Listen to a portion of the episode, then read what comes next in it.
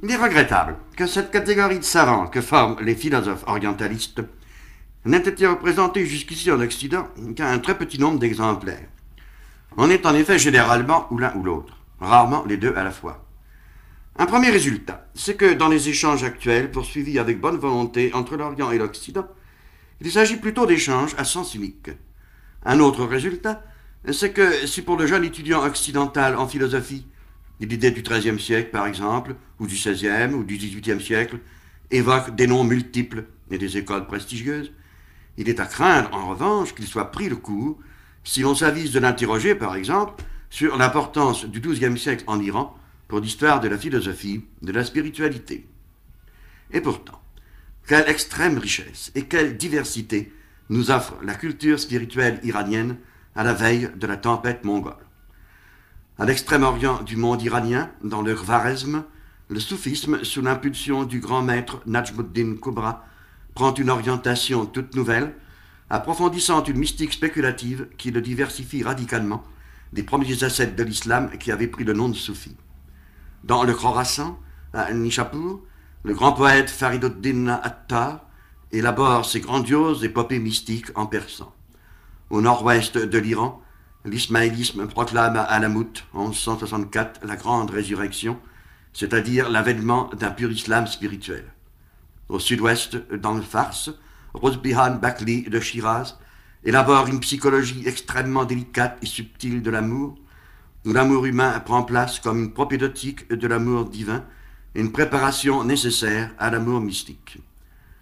Enfin, Shiabuddin Yahya Soravardi ose un grand dessein. En restaurant les doctrines de l'ancienne Perse pré-islamique, il va imprimer une orientation toute nouvelle à la philosophie issue d'Avicenne. À côté donc de la survivance de la communauté masdéenne, l'entreprise prend le sens d'une récurrence idéologique incisive, une renaissance philosophique de l'ancien Iran dans le contexte même des problèmes philosophiques et théologiques issus des données islamiques et de l'héritage de la philosophie grecque en islam. Et les effets de cette renaissance se feront sentir jusque chez les penseurs iraniens de nos jours.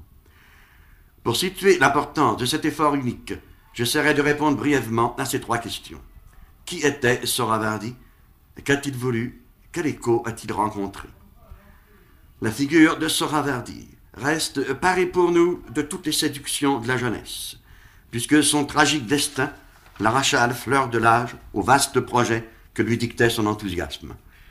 Il naquit en 1153 dans la province de Djibal, l'ancienne Médie, au nord-ouest de l'Iran. Plus exactement, comme l'indique son nom même, dans la petite ville de Soravard, disparue depuis lors dans la tempête mongole. Tout jeune, il étudia d'abord à Maraga, en Azerbaïdjan, puis il vint à Ispahan, au centre de l'Iran, où il y retrouvait bien vivante la tradition de l'école d'Avicenne. Il passa ensuite quelques années dans le sud-est de l'Anatolie, où il reçut le meilleur accueil chez plusieurs princes seljoukides de Roum. Finalement, il se rendit en Syrie, à Alep, d'où il ne devait pas revenir. Là, en effet, le fanatisme des docteurs orthodoxes se déchaîna contre lui. On attaqua sur un point fondamental. Le prophète Mohammed est-il ou non le saut final de la prophétie? Or, pour un soufi, et notamment pour Sohravardi, L'Assomption céleste du prophète, la nuit du Miraj, est le prototype d'une expérience spirituelle que chaque mystique est appelé à accomplir pour sa part, en devenant ainsi à son tour le sceau de la prophétie. Les docteurs orthodoxes eurent ainsi la partie belle auprès du fanatique personnage que fut Salah ad-Din, le Saladin des croisés. Rien ne put sauver notre jeune cheikh, pas même l'amitié fervente du propre fils de Saladin, Al-Malik al-Zahir, gouverneur d'Alep. Il mourut de façon mystérieuse dans la citadelle d'Alep le 29 juillet 1191. Il avait à peine 38 ans. Il est connu généralement chez les biographes sous le surnom de Sheikh Maktoul, le cheikh assassiné, mis à mort. Ses disciples préfèrent l'appeler Sheikh Shahid, le cheikh martyr. Sa vie trop brève lui permit cependant de laisser une œuvre considérable. Elle comprend de vastes traités didactiques en arabe, elle comprend aussi des opuscules en persan, et principalement tout un cycle de petits récits mystiques orchestrant le thème d'une autobiographie spirituelle romancée, genre littéraire dont il fut le créateur en prose persane. Les titres en sont particulièrement suggestifs le Vademecum des fidèles d'amour, le récit de l'exil occidental, l'archange empourpré, etc. L'auteur réussit à y créer ses propres symboles, il y confie à des figures au rôle symbolique l'interprétation de sa propre expérience intérieure. Aussi, le cycle de ses récits mystiques est-il la meilleure introduction à l'ensemble de son œuvre. Le propos qu'il a poursuivi dans celle-ci, il l'a énoncé à maintes reprises de façon parfaitement explicite. Il déclare par exemple C'est la doctrine des sages de l'ancienne Perse concernant la lumière et les ténèbres que j'ai voulu ressusciter dans mon œuvre, et je n'avais pas eu de prédécesseur pour un tel dessein. Ce dessin le conduisit à imprimer un tournant décisif à la spiritualité iranienne. Pour lui et par lui, philosophie et mystique deviennent désormais inséparables. Une philosophie qui n'aboutit pas à une expérience spirituelle, à une métaphysique d'extase, est une vaine entreprise. Une expérience mystique qui n'est pas appuyée sur une formation philosophique manque de base. Cette exigence conduit notre chèque à ruiner d'une après l'autre les principales thèses de la philosophie péripatéticienne dont l'esprit ne concordait évidemment pas avec un tel programme. Ce que les philosophes exprimaient en termes d'être et de non-être, il l'exprimera en, termes de lumière et de ténèbres. Et dès lors, la structure même de la métaphysique est orientée vers l'expérience visionnaire. Le principal ouvrage où il a combiné sa doctrine la plus personnelle et dont il eut l'inspiration d'un seul coup, raconte-t-il, au cours d'une journée merveilleuse, s'intitule Ekmatul Eshraq. Ekmat, non pas exactement philosophie, mais sagesse, théosophie au sens étymologique du mot. Eshraq, l'illumination, mais techniquement lumière de l'Orient, la splendeur matutinale de l'astre à son lever. Le concept embrasse ainsi un double sens. Une théosophie illuminative parce qu'elle est orientale, orientale parce qu'elle est, illuminative. C'est que le concept d'Orient est lui-même ainsi ordonné à une double référence. Au sens spirituel, l'illumination de l'âme, un mode de connaissance qui est en quelque sorte le matin de sa résurrection. Au sens géographique, l'Iran et les anciens sages iraniens, parce que ces derniers furent par excellence les dépositaires de cette sagesse mystique. Et c'est en effet tout le lexique technique de leur sagesse qui est ainsi appelé à une vie nouvelle. Tout l'univers des esprits, y compris les corps spirituels, font partie du monde de lumière. L'univers des corps matériels appartient au monde des ténèbres et de la nuit pure et simple. Il n'y a plus de physique possible. À sa place, il y aura une science des êtres de lumière qui illumine momentanément cette ténèbre. Connaître une espèce naturelle n'a d'autre sens que de connaître l'ange de cette espèce la soudure du platonisme et de l'angélologie zoroastrienne se fait ainsi spontanément. Toutes les figures des archanges zoroastriens reparaissent dans la cosmologie de Soravardi. La source de cet univers de lumière, dans lequel se meut ce néoplatonisme zoroastrien, est précisément ce que désigne le terme spécifiquement masdéen de Kvarna, la lumière de gloire qui nimbe les êtres et les choses appartenant au monde de lumière à la création d'Ormazd. C'est cette lumière qui est la source de la théosophie orientale, et c'est parce qu'il ignorait cette source qu'Avicenne ne put mener à bonne fin son propre projet de sagesse orientale. En revanche, celui qui connaît cette source sait aussi comment sortir de la prison des ténèbres. Toute la philosophie de notre cheikh aboutit à une réalisation spirituelle qui est l'anticipation extatique de la délivrance. C'est pourquoi les grandes figures qui dominent la doctrine de l'Eshraq sont celles de sages extatiques. Hermès, Plotin, que l'on identifie traditionnellement avec Platon, le prophète Zarathustra, c'est-à-dire Zoroastre, le roi Kaikosrao. Platon et Zoroastre. Cette admirable conjonction hein, qu'à l'aube de la Renaissance, nous voyons s'accomplir en Occident chez le philosophe byzantin gémiste Platon. Il est remarquable qu'elle soit le fait caractéristique de la philosophie iranienne au XIIe siècle. Pour répondre à notre troisième question, quel écho le grand dessin de Soraverdi a-t-il rencontré?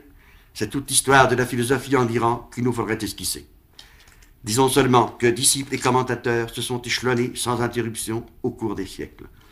La philosophie soraverdienne connut notamment une période d'extrême fécondité lors de la renaissance philosophique contemporaine des Safavides. Elle influença même les milieux zoroastriens qui y retrouvaient à juste titre leur propre bien. Elle provoqua des œuvres encore importantes à l'époque Qajar, elle est encore vivante de nos jours. En bref, elle a marqué de son empreinte toute la spiritualité iranienne, et il est possible qu'elle détienne encore en elle-même le secret de renaissances imprévisibles. L'œuvre de Soraverdi fut un facteur décisif pour le maintien de cette conscience iranienne qui s'exprime dans un hadith, une tradition extraordinaire, où le propos suivant n'est prêté au prophète de l'islam. Ne parlez jamais en termes hostiles contre Zoroastre, car Zoroastre fut un prophète envoyé en Iran par le Seigneur d'amour. Que de telles paroles aient pu être attribuées au prophète de l'islam, que l'autel du feu de la vieille religion zoroastrienne soit devenu le symbole de la religion d'amour professée en islam par les soufis, indifférent à toutes les oppositions confessionnelles, c'est peut-être bien là le secret de l'histoire religieuse iranienne depuis l'islam.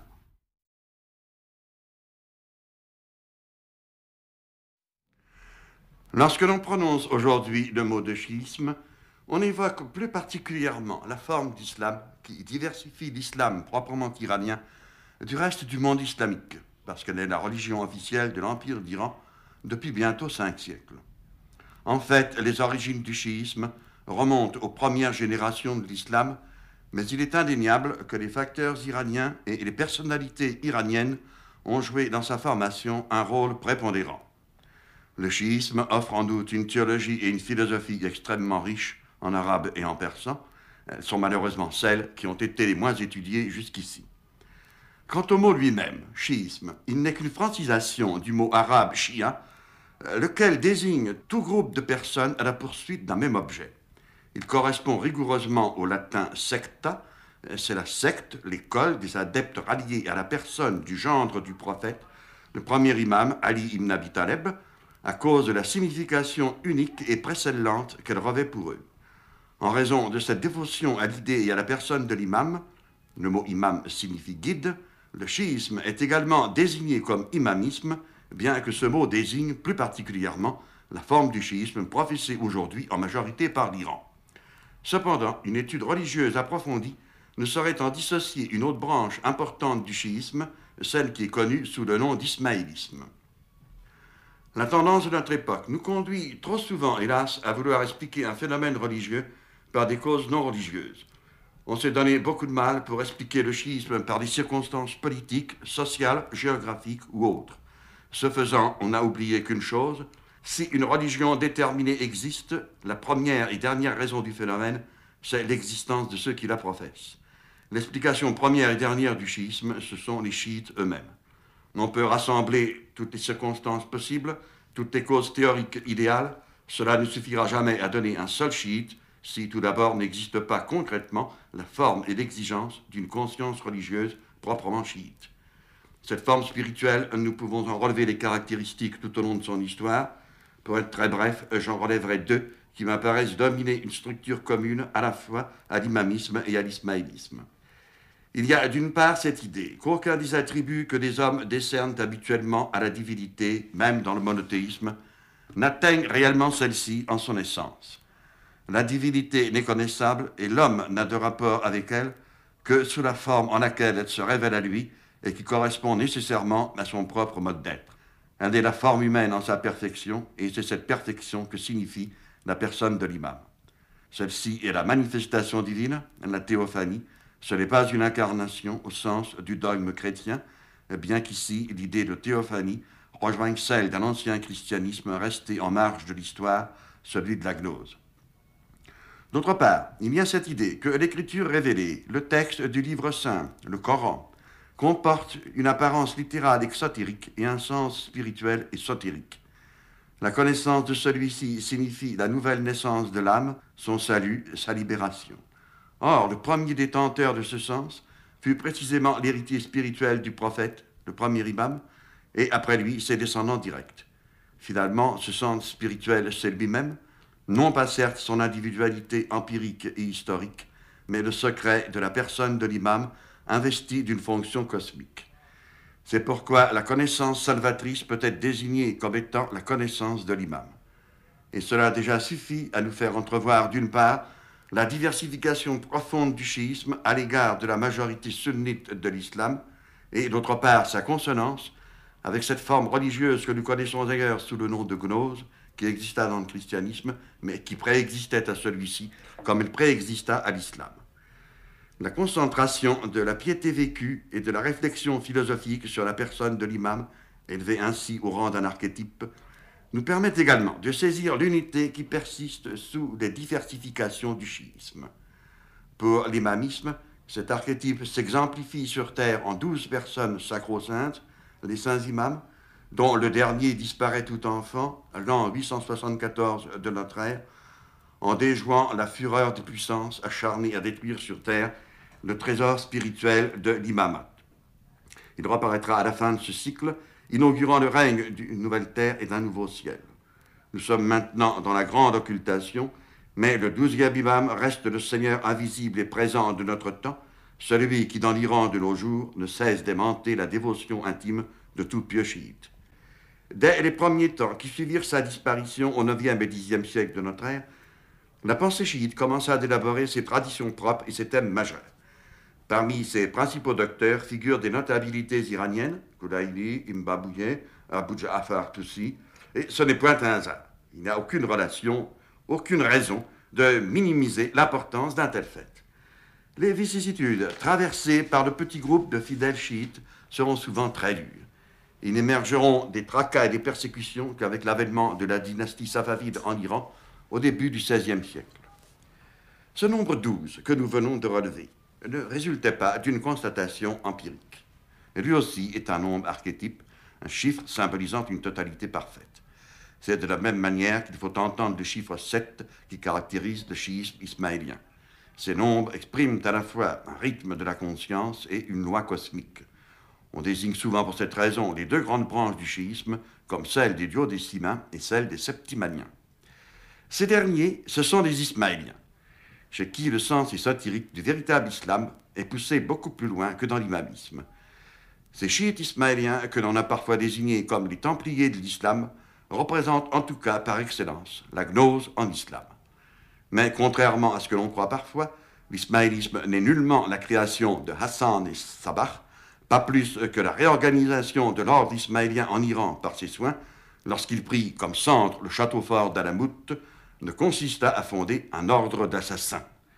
Il y a là un mauvais calembour qui a traîné en Occident au long des siècles. Ce que nous en savons aujourd'hui devrait éviter aux publicistes hâtifs de se faire les complices inconscients de la propagande abbasside et épargner cet affront à la communauté ismaélienne encore existante de nos jours. L'ismaélisme doit son nom au jeune imam Ismaïl, mort prématurément vers 765, fils du sixième imam, Ja'afar as-Sadeh, l'une des plus grandes figures euh, parmi les saints imams. C'est dans son entourage que s'élabora la théosophie du chiisme. Plusieurs de ses familiers avaient des relations suivies avec des non-musulmans, gnostiques, bardessaniens, manichéens, chrétiens nestoriens. C'est chez les plus fervents et les plus enthousiastes d'entre eux que se constitua ce que nous pouvons appeler le proto-ismaïlisme. Une période obscure dure ensuite jusqu'à l'avènement des Fatimides au Caire en 909, et brusquement nous voyons surgir des œuvres philosophiques considérables. Elles ont été gardées pendant des siècles dans le secret des bibliothèques ismaéliennes. Il n'y a qu'un petit nombre d'années que nous pouvons en étudier quelques-unes. Mais ici encore, nous relèverons que les noms des grands penseurs qui ont élaboré des synthèses aussi imposantes et originales que celle d'un Avicenne sont encore au Xe et au XIe siècle des noms iraniens, Abu Yacoub Sejestani, Mohayyad et Shirazi, Nasser et Khosrou, Hamid Kermani, etc. Après le grand schisme consécutif à la mort de l'imam Mustantia Billah en 1094, c'est un ismaélisme réformé qui, grâce à la fondation d'Alamout, survécut autonome en Iran. Il se caractérise comme une religion de la résurrection et du salut personnel, il ne fallut pas moins que la tempête mongole pour abattre l'organisation de ses commanderies en 1256, sans pouvoir pourtant l'arracher de la terre iranienne. L'ismaélisme y a survécu sous le manteau du soufisme. Il y eut dès lors interpénétration idéologique profonde entre l'un et l'autre. Ces brèves indications nous permettent d'entrevoir que la signification du chiisme pour l'Iran ne se sépare pas de sa signification pour l'histoire des religions en général.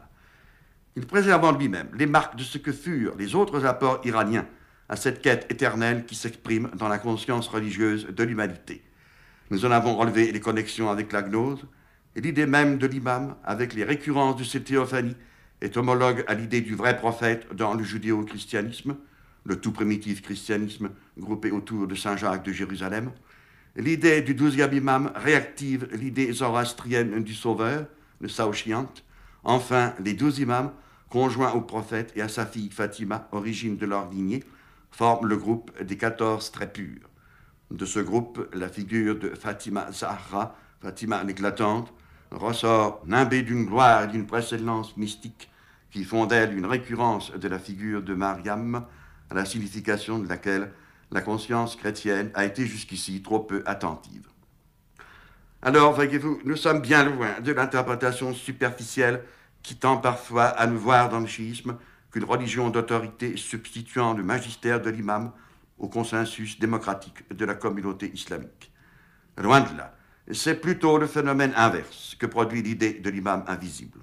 Le pieux chiite vit en compagnie d'une présence personnelle et secrète en qui les philosophes de leur côté ont pressenti l'alter ego divin qui ne se sépare jamais de nous.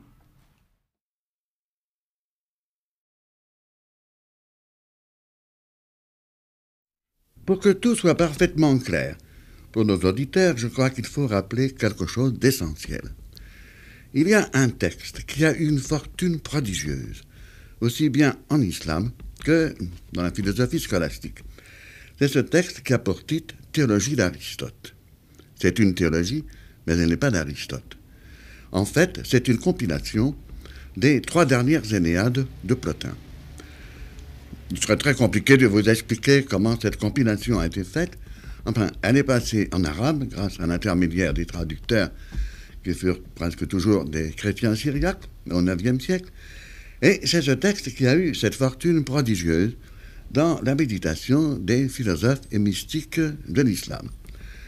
Le fait qu'elle fût attribuée à Aristote a provoqué une magnifique confusion. On avait donc affaire à un Aristote qui était platonicien. Si bien qu'on ne pouvait pas prendre compte Aristote, même les antipéripatéticiens les plus décidés, une position qui fut sans réserve. Dans tous les, répertoires que nous, avons conservés, particulièrement dans la, la philosophie iranienne, irano-islamique, il y a l'opposition très nette entre ceux qu'on appelle les péripatéticiens, les machaoun, c'est-à-dire ceux qui philosophent en se promenant, et les ishrakiyoun, qui sont les disciples de Soravardi, qu'on appelle plus communément encore les platoniciens de Perse. Si bien que cette opposition que l'on sentait fort bien entre la philosophie d'inspiration aristotélicienne et la philosophie d'inspiration platonicienne, on en rendait responsable non pas Aristote lui-même, puisqu'il avait écrit cette théologie, mais les péripatéticiens tardifs, et en particulier les péripatéticiens de l'islam. Mais enfin, un certain nombre s'étaient méfiés. De même aussi qu'on s'est méfié en Occident, dès le XIIIe siècle, vous pouvez lire des réserves sur la paternité de euh, ce traité, l'attribution qu'on en faisait à, à Aristote. Sorabardi lui-même fondateur donc de cette philosophie orientale. Je rappelle euh, l'origine du mot, c'est le mot Eshraq. Eshraq désigne la lumière, l'illumination de l'astre à son lever, son orient. C'est donc délibérément dans la pensée de Sohrawardi, philosophie orientale, mais au sens métaphysique du mot. Ce ne sont pas les orientaux au sens géographique, pour lui évidemment. Les représentants les plus éminents de la philosophie orientale sont les sages de l'ancienne Perse, il a voulu ressusciter leur philosophie dans l'Iran islamique, mais c'était la connaissance orientale qui faisait d'eux des orientaux. Ce n'est pas inversement parce qu'ils étaient orientaux que leur connaissance était automatiquement orientale. Eh bien, c'est chez ces philosophes orientaux, c'est ces Eshrafioun, que cette théologie d'Aristote a, prospéré. Je crois qu'il n'est pas un seul d'entre eux qui ne la cite à un moment donné au cours de son livre. Et vous savez, le passage le plus éminent, vous le trouverez chez Soravardi, c'est le passage où Plotin déclare Souvent je m'éveille à moi-même en échappant de mon corps, étranger à toute autre chose, dans l'intimité de moi-même. Je vois une beauté aussi merveilleuse que possible. Il y a bien des variantes, mais toujours, malgré les variantes, vous reconnaissez l'identité du texte et vous pouvez vous y référer d'ailleurs. Les auteurs ne manquent pas de toujours citer expressément la théologia d'Aristotelis. Je donc la rapporte. C'est en métier. Pour lui, c'est Platon. Et ce récit d'extase n'est pas un récit d'extase d'Aristote, il le met délibérément sur le compte de Platon. Je crois que, à leur tour, beaucoup d'entre eux l'ont également senti. Mais une chose très intéressante, c'est qu'on considère en Occident que la fortune, cette théologie d'Aristote, s'est arrêtée, mon Dieu, à la fin du Moyen Âge. Elle a continué encore très longtemps en Iran. Bah, L'Iran a été, n'oublions pas, le refuge de la philosophie hein, dans le monde islamique. Et nous avons encore au XVIe siècle un éminent philosophe de l'école d'Ispahan, qui est Saïd Koumi, qui a consacré un énorme volume à commenter cette théologie d'Aristote.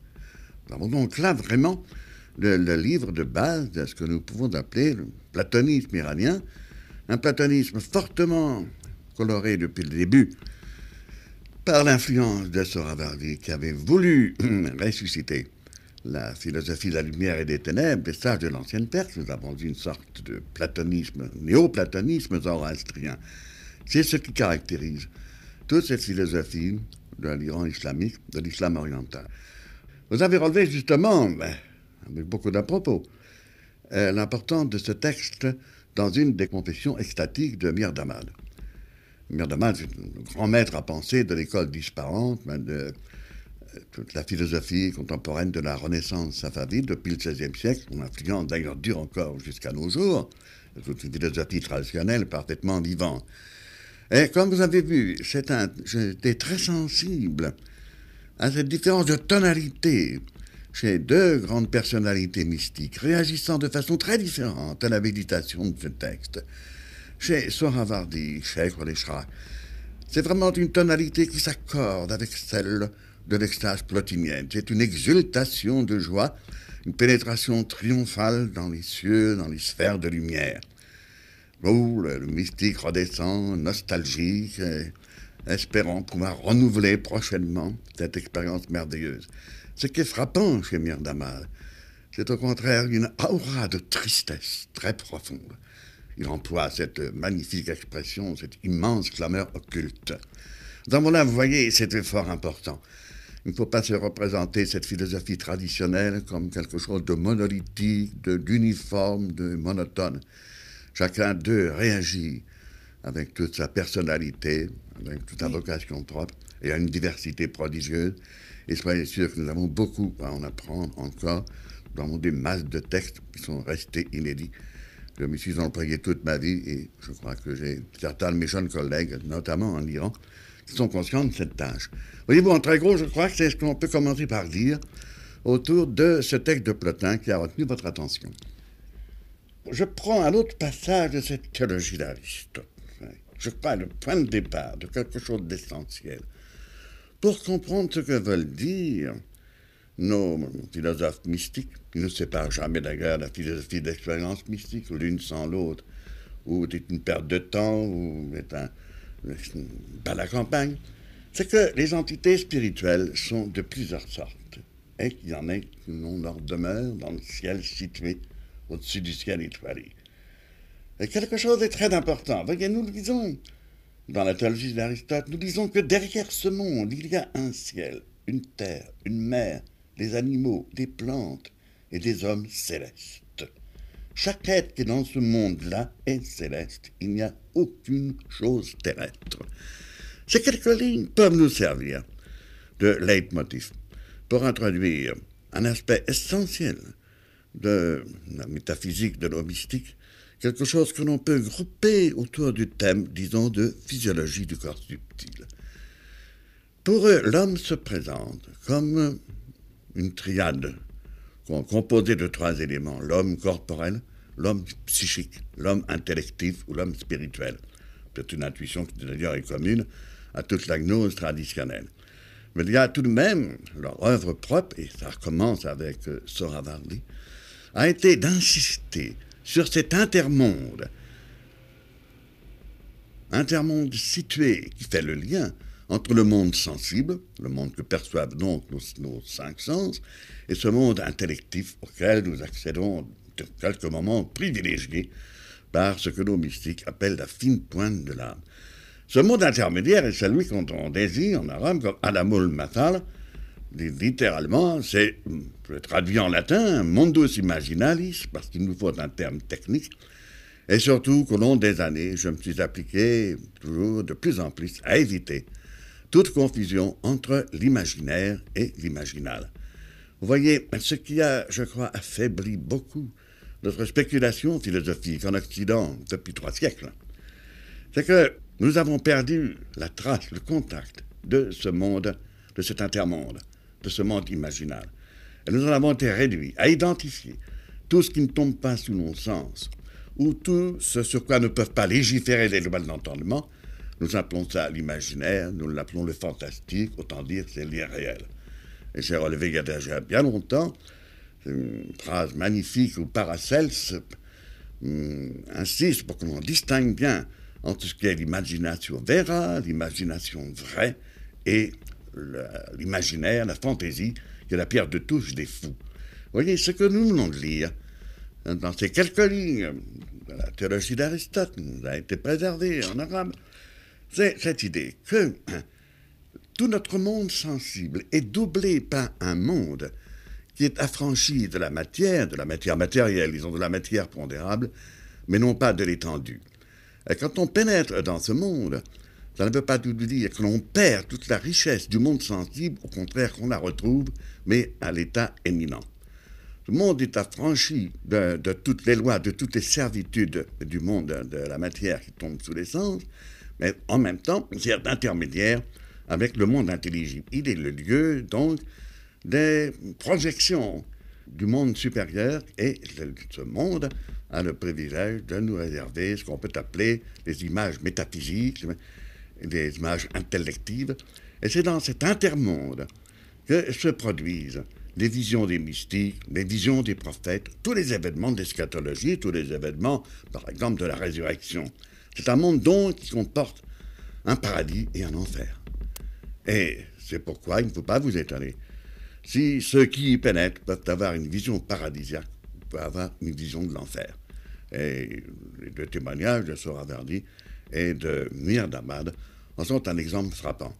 Mais ce qu'il faut en retenir, c'est que euh, c'est dans cet intermonde que se joue toute la dramaturgie de l'expérience mystique.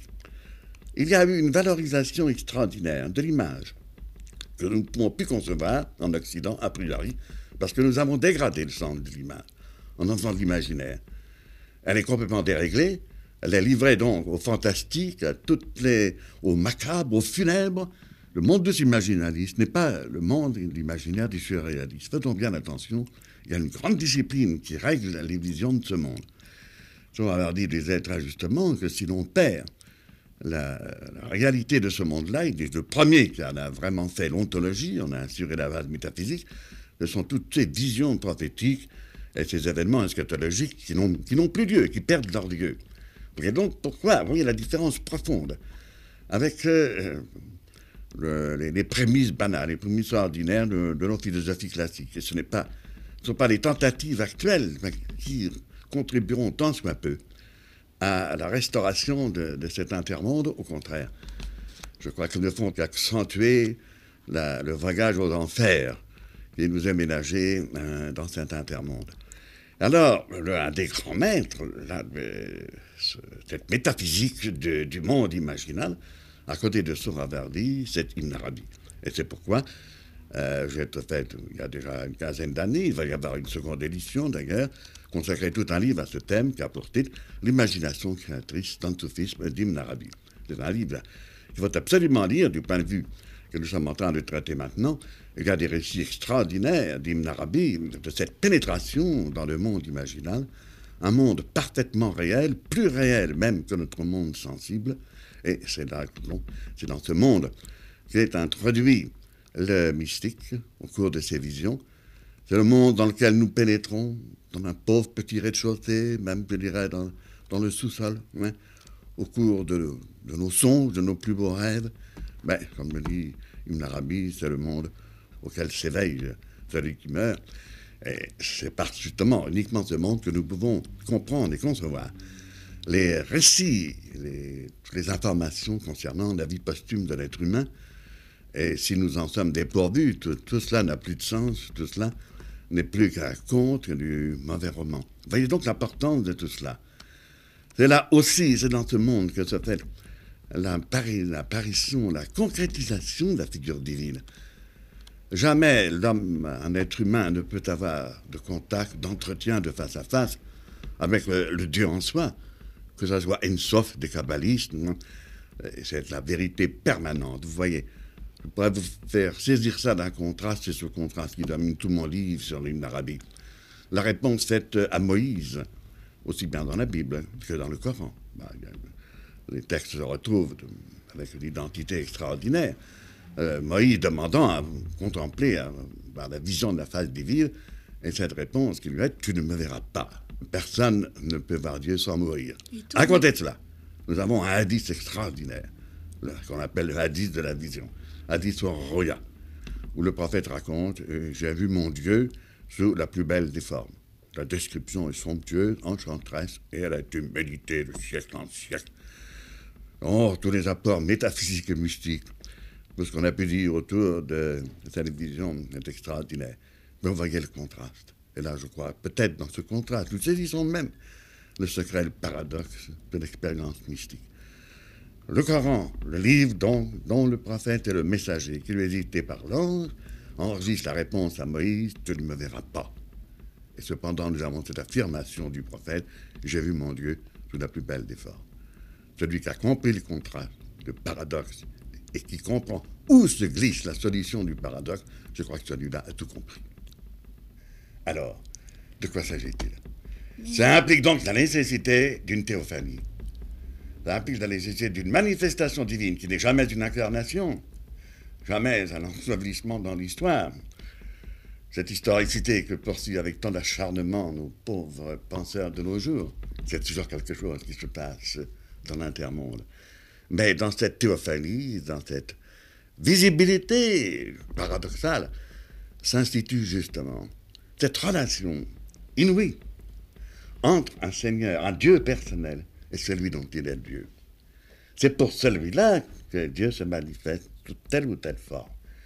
Et la divinité ne peut se manifester que sous une forme qui corresponde à l'aptitude, à la préparation de celui à qui elle se manifeste. Vous voyez, il y a un lien, une solidarité, une interdépendance extraordinaire entre le Dieu manifesté dans la croyance ou dans l'extase et celui à qui il se manifeste. Soit, euh, Ibn Arabi a des pages magnifiques. Et c'est pourquoi ce sont des pages qui sont en consonance extraordinaire avec les plus beaux d'un mystique que vous connaissez certainement, qui est Angelus Silesius. Angelus Silesius disant Dieu ne peut vivre sans moi un instant. Je sais que si je meurs, euh, il faut qu'il rende l'âme. Qu'est-ce que ça veut dire? Ça ne concerne pas le, Dieu en soi, la divinité, le Seigneur des Seigneurs, le mystère des mystères. Nous ne pouvons pas atteindre le secret. Ça, hein? ça concerne ce face-à-face, cette relation personnelle, l'interdépendance entre le Dieu qui se manifeste à moi parce qu'il veut se manifester à moi en raison de l'aptitude ou euh, de la capacité que j'ai acquise, cette uranie qui correspond à mon être prééternel, et c'est ce qui fait, voyez-vous, je suis investi de la responsabilité de cette théophanie, de cette manifestation. Il y a un lien d'interdépendance entre les deux. Et si nos contemporains pressentaient un peu le mystère et le secret que nos grands théosophes mystiques comme Ibn Arabi ont voulu exprimer, tout l'aspect des problèmes change. Nous parlons toujours de la mort de Dieu, sans nous aviser que ce n'est pas la mort de l'homme qui va s'en suivre, mais c'est la mort de l'homme qui précède. Voyez-vous, il y a un tel lien d'interdépendance, et je crois que c'est le fondement, j'ai insisté bien souvent là-dessus, d'une chevalerie mystique. L'homme est responsable de son Dieu et de la mort de son Dieu. L'homme est un partenaire de combat de son Dieu qui combat avec lui, pour lequel il combat, et chacun a besoin du service de l'autre. C'est le sens magnifique de la prière. Vous direz, mais alors à quoi bon la prière c'est justement?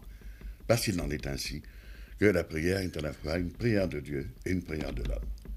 Voyez, je crois que je vous dis là tout l'essentiel sur certains aspects de cette haute mystique sur laquelle j'ai beaucoup écrit, mais je crois qu'il faudra beaucoup de temps pour que ça pénètre dans le minimum de personnes informées et de chercheurs à la quête de ces choses. Je crois que ce que vous évoquez à propos de Platon ne peut pas être isolé, en somme, de toute la destinée du néoplatonisme. Par exemple, chez Souravardi, mais les développements sont tellement proches de Proclus, sans que l'on puisse dire qu'il ait connu tel ou tel texte de Proclus, euh, Ça nous entraîne très très loin. Et comme vous le savez, il y a entre Platon et Proclus, tous deux néoplatoniciens, il y a tout de même une très grande marge. Marge considérable. Ça serait un aspect nouveau euh, que d'envisager ça. Euh, j'ai essayé d'ailleurs de le faire récemment, mais ne l'oubliez pas non plus ce qui se produit lorsque la pensée plotinienne est organisée et interprétée par un homme comme Proclus, qui restaure toute la théogonie, toute la religion hellénistique de manière géniale, profonde, comme personne ne l'a fait d'autre. Et d'autre part, lorsque le plotinisme pénètre dans le cercle de la pensée abrahamique. Il y a quelque chose de commun entre les réactions plotiniennes euh, dans la philosophie juive. Chez les kabbalistes, ils ne sont pas des néo-platoniciens, mais enfin, chez qui vous en trouvez des traces. Il y a quelque chose de commun dans les traces également de ce plotinisme dans les, chez les penseurs de l'islam. Vous trouvez penseurs et mystiques. Vous trouvez également, à comparer, je crois, dans le domaine de nos mystiques chrétiens. Mais ça, je dois dire que c'est une recherche comparative qui n'a même pas été encore tentée. C'est un rêve de l'avenir, non seulement un rêve, mais je crois que c'est une tâche qui s'imposera à nous si nous voulons retrouver vraiment les sources, les voies de notre spiritualité et faire face à tous les problèmes qui nous accablent aujourd'hui.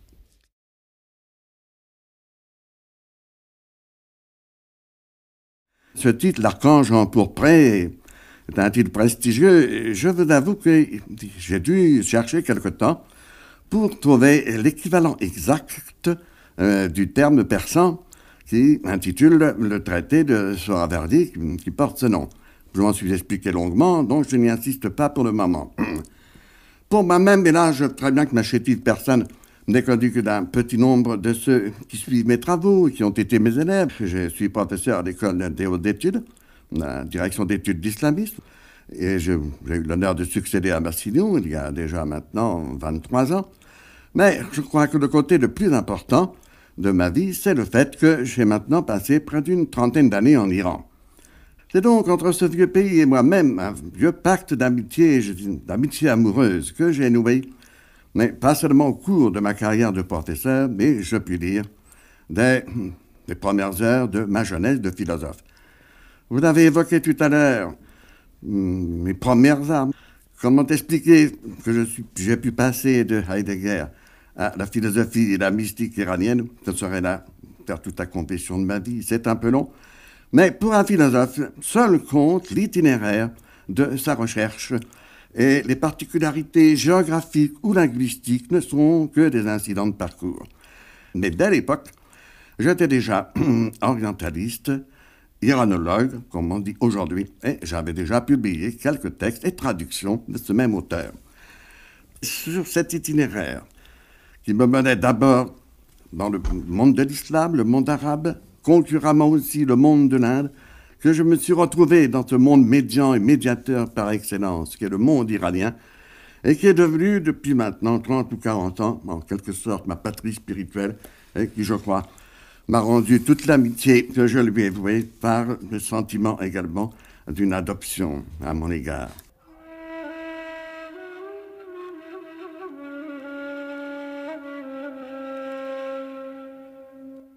Au XIIe siècle, avec la mort d'Averroès en 1198, s'achève la grande philosophie islamique. C'est après la mort d'Averroès que commencent les choses vraiment intéressantes et qui sont vraiment d'inspiration islamique. Deux grands noms les dominent. C'est le nom du grand philosophe andalou Nocheddin ibn Arabi et c'est son contemporain, Abuddin Yahya Soravardi. Alors, je vais parler de lui deux mots, il faut que nous le présentions pour que ces textes aient quelque résonance chez nos auditeurs. Abuddin Yahya Soravardi, comme son nom l'indique, était originaire de Soravard. C'est une grosse bourgade qui existe encore de nos jours, mais est la limitrophe de l'Azerbaïdjan. Disons, pratiquement, elle, elle fait partie de l'Azerbaïdjan. Je prononcerai d'ailleurs comme de nos jours, à la manière persane, Azer Abadgan, c'est-à-dire le pays du temple du feu. Il est né vers 1155. Oui, donc, ce deuxième siècle dont je viens de vous dire maintenant, comme il nous apparaît, même pour l'histoire de la philosophie islamique, il est vraiment là, la partie médiane, et la grande œuvre, la grande pensée de sa vie a été celle-ci, restaurer, restaurer dans l'Iran islamique la philosophie de la lumière professée par les sages de l'ancienne Perse. C'était un projet d'une audace inouïe, hein, que nous comprenons par sans doute les circonstances de son enfance, mais une vocation dont le secret nous échappe. Il l'a dit intrépidamment d'ailleurs dans ses livres. C'est cela qui a été le projet de ma vie, et je n'ai pas eu le prédécesseur pour quelque chose comme cela. Pour lui, la recherche philosophique est inséparable d'une expérience spirituelle. Elle doit aboutir, elle doit déboucher sur une expérience mystique. Une recherche philosophique qui n'aboutirait pas à cette expérience spirituelle est une perte de temps. Et une expérience mystique, une expérience spirituelle, qui n'aurait pas pour préalable une solide formation philosophique, est sûre de battre la campagne. Et le, le malheureux mystique est exposé à être ce que nous appellerions aujourd'hui un gibier pour psychanalyste. Alors ceci vous a fait, euh, au fond, euh, ne pas regretter vos études de philosophe Du tout, vous le voyez. Et je crois que c'est quelque chose qui, malheureusement, est profondément, en général, ignoré.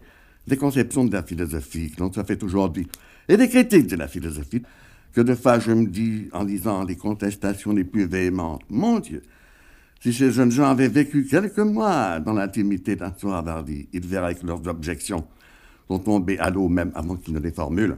Et c'est pourquoi, voyez-vous, c'est ça même qui a ordonné les deux parties de mon livre, de ce recueil de 15 traités de ce Ravardi, de ce corpus qui, je crois, est sans précédent, je peux le dire aussi.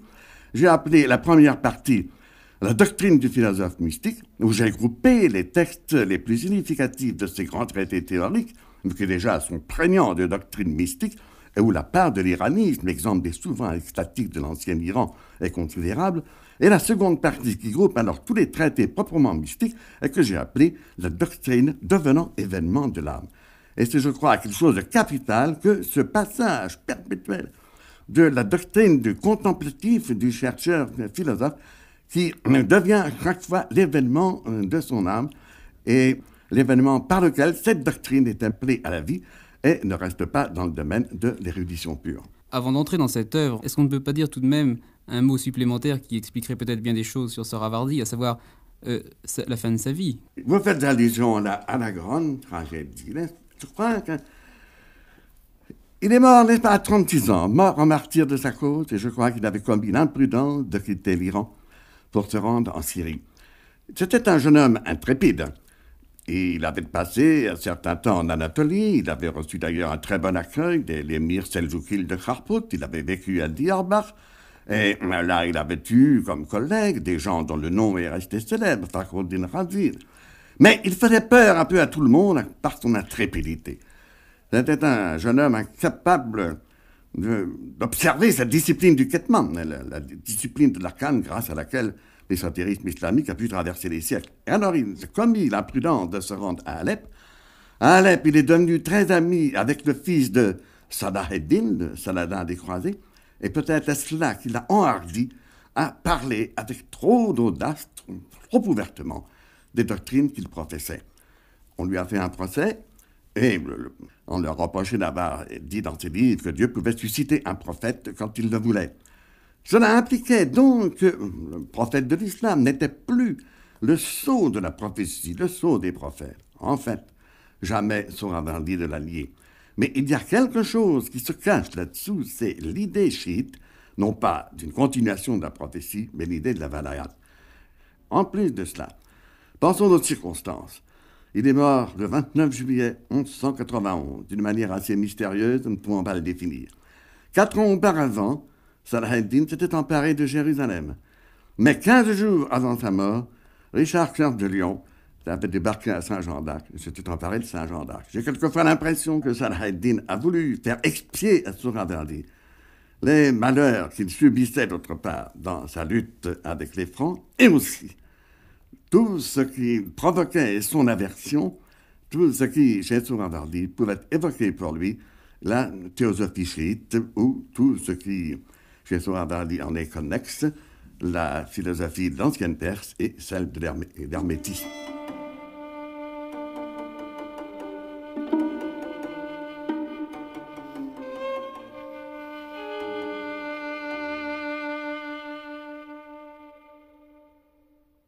La figure de l'archange empourpré domine tout l'ensemble de ce livre.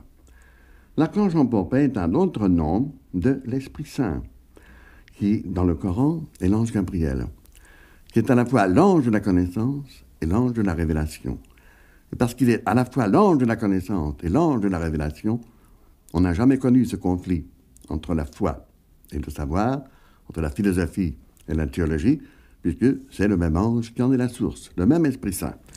Il est désigné sous le nom persan de Javidan Farad, qui est l'équivalent exact de Sophia Eterna en latin. Et justement, cela illustre de manière très frappante le symbolisme de la couleur rouge. Il semblerait donc, et je suis tout à fait d'accord, que c'est cette couleur rouge-pourpre qui signale l'entrée en contact des êtres spirituels avec notre monde de ténèbres.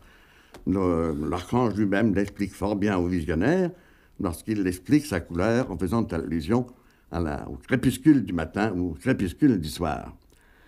L'importance extraordinaire de ce traité, qui ouvre donc la série des trois traités que j'ai groupés sous le motif de la rencontre avec l'ange, c'est de nous instruire d'abord sur la personne de cet ange qui est l'Esprit Saint et qui est l'ange de l'humanité. Nous le retrouvons dans deux autres traités. Il se signale comme un instructeur, comme l'initiateur de son disciple. Il lui apprend comment il va falloir franchir les montagnes qui sont toute la machinerie du cosmos, les sphères des éléments et les sphères planétaires, ensuite les, la sphère des fixes et la sphère des sphères. Il s'agit de traverser tout cela pour trouver le monde, la cité spirituelle, ce qui dans un autre traité s'appellera le château fort de l'âme. Et alors viennent des images très frappantes, celui de la goutte de baume, qui si on maintient la main face au soleil, transpasse au revers de la main, et qui te rend capable alors de faire ce que ce personnage qui tient un si grand rôle aussi dans la mystique et la théosophie mystique de l'islam, celui qu'on appelle Khadir en arabe, qu'on prononce Khazr en persan, et qui est une doublure du prophète Élie, ou qui est le prophète Élie lui-même. On le trouve toujours aux alentours de la source de la vie. Il joue un rôle considérable dans toute cette mystique, un rôle qu'il y aurait lieu de comparer avec également le rôle extraordinaire qu'il joue dans la mystique juive.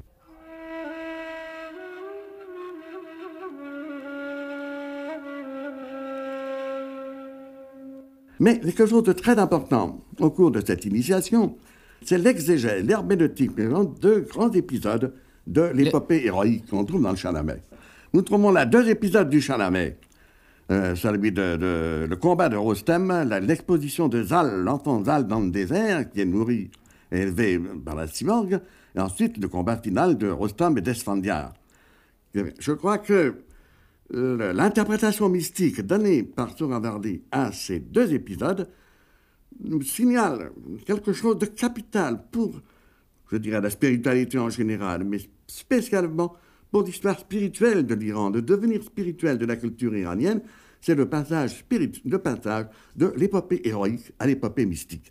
C'est quelque chose donc d'essentiel parce que, voyez, ce type de roman spirituel qu'a composé Soravardi, roman spirituel en prose, en persan, qui en 12 ou 15 pages vous raconte tout l'essentiel, a été sans continuateur.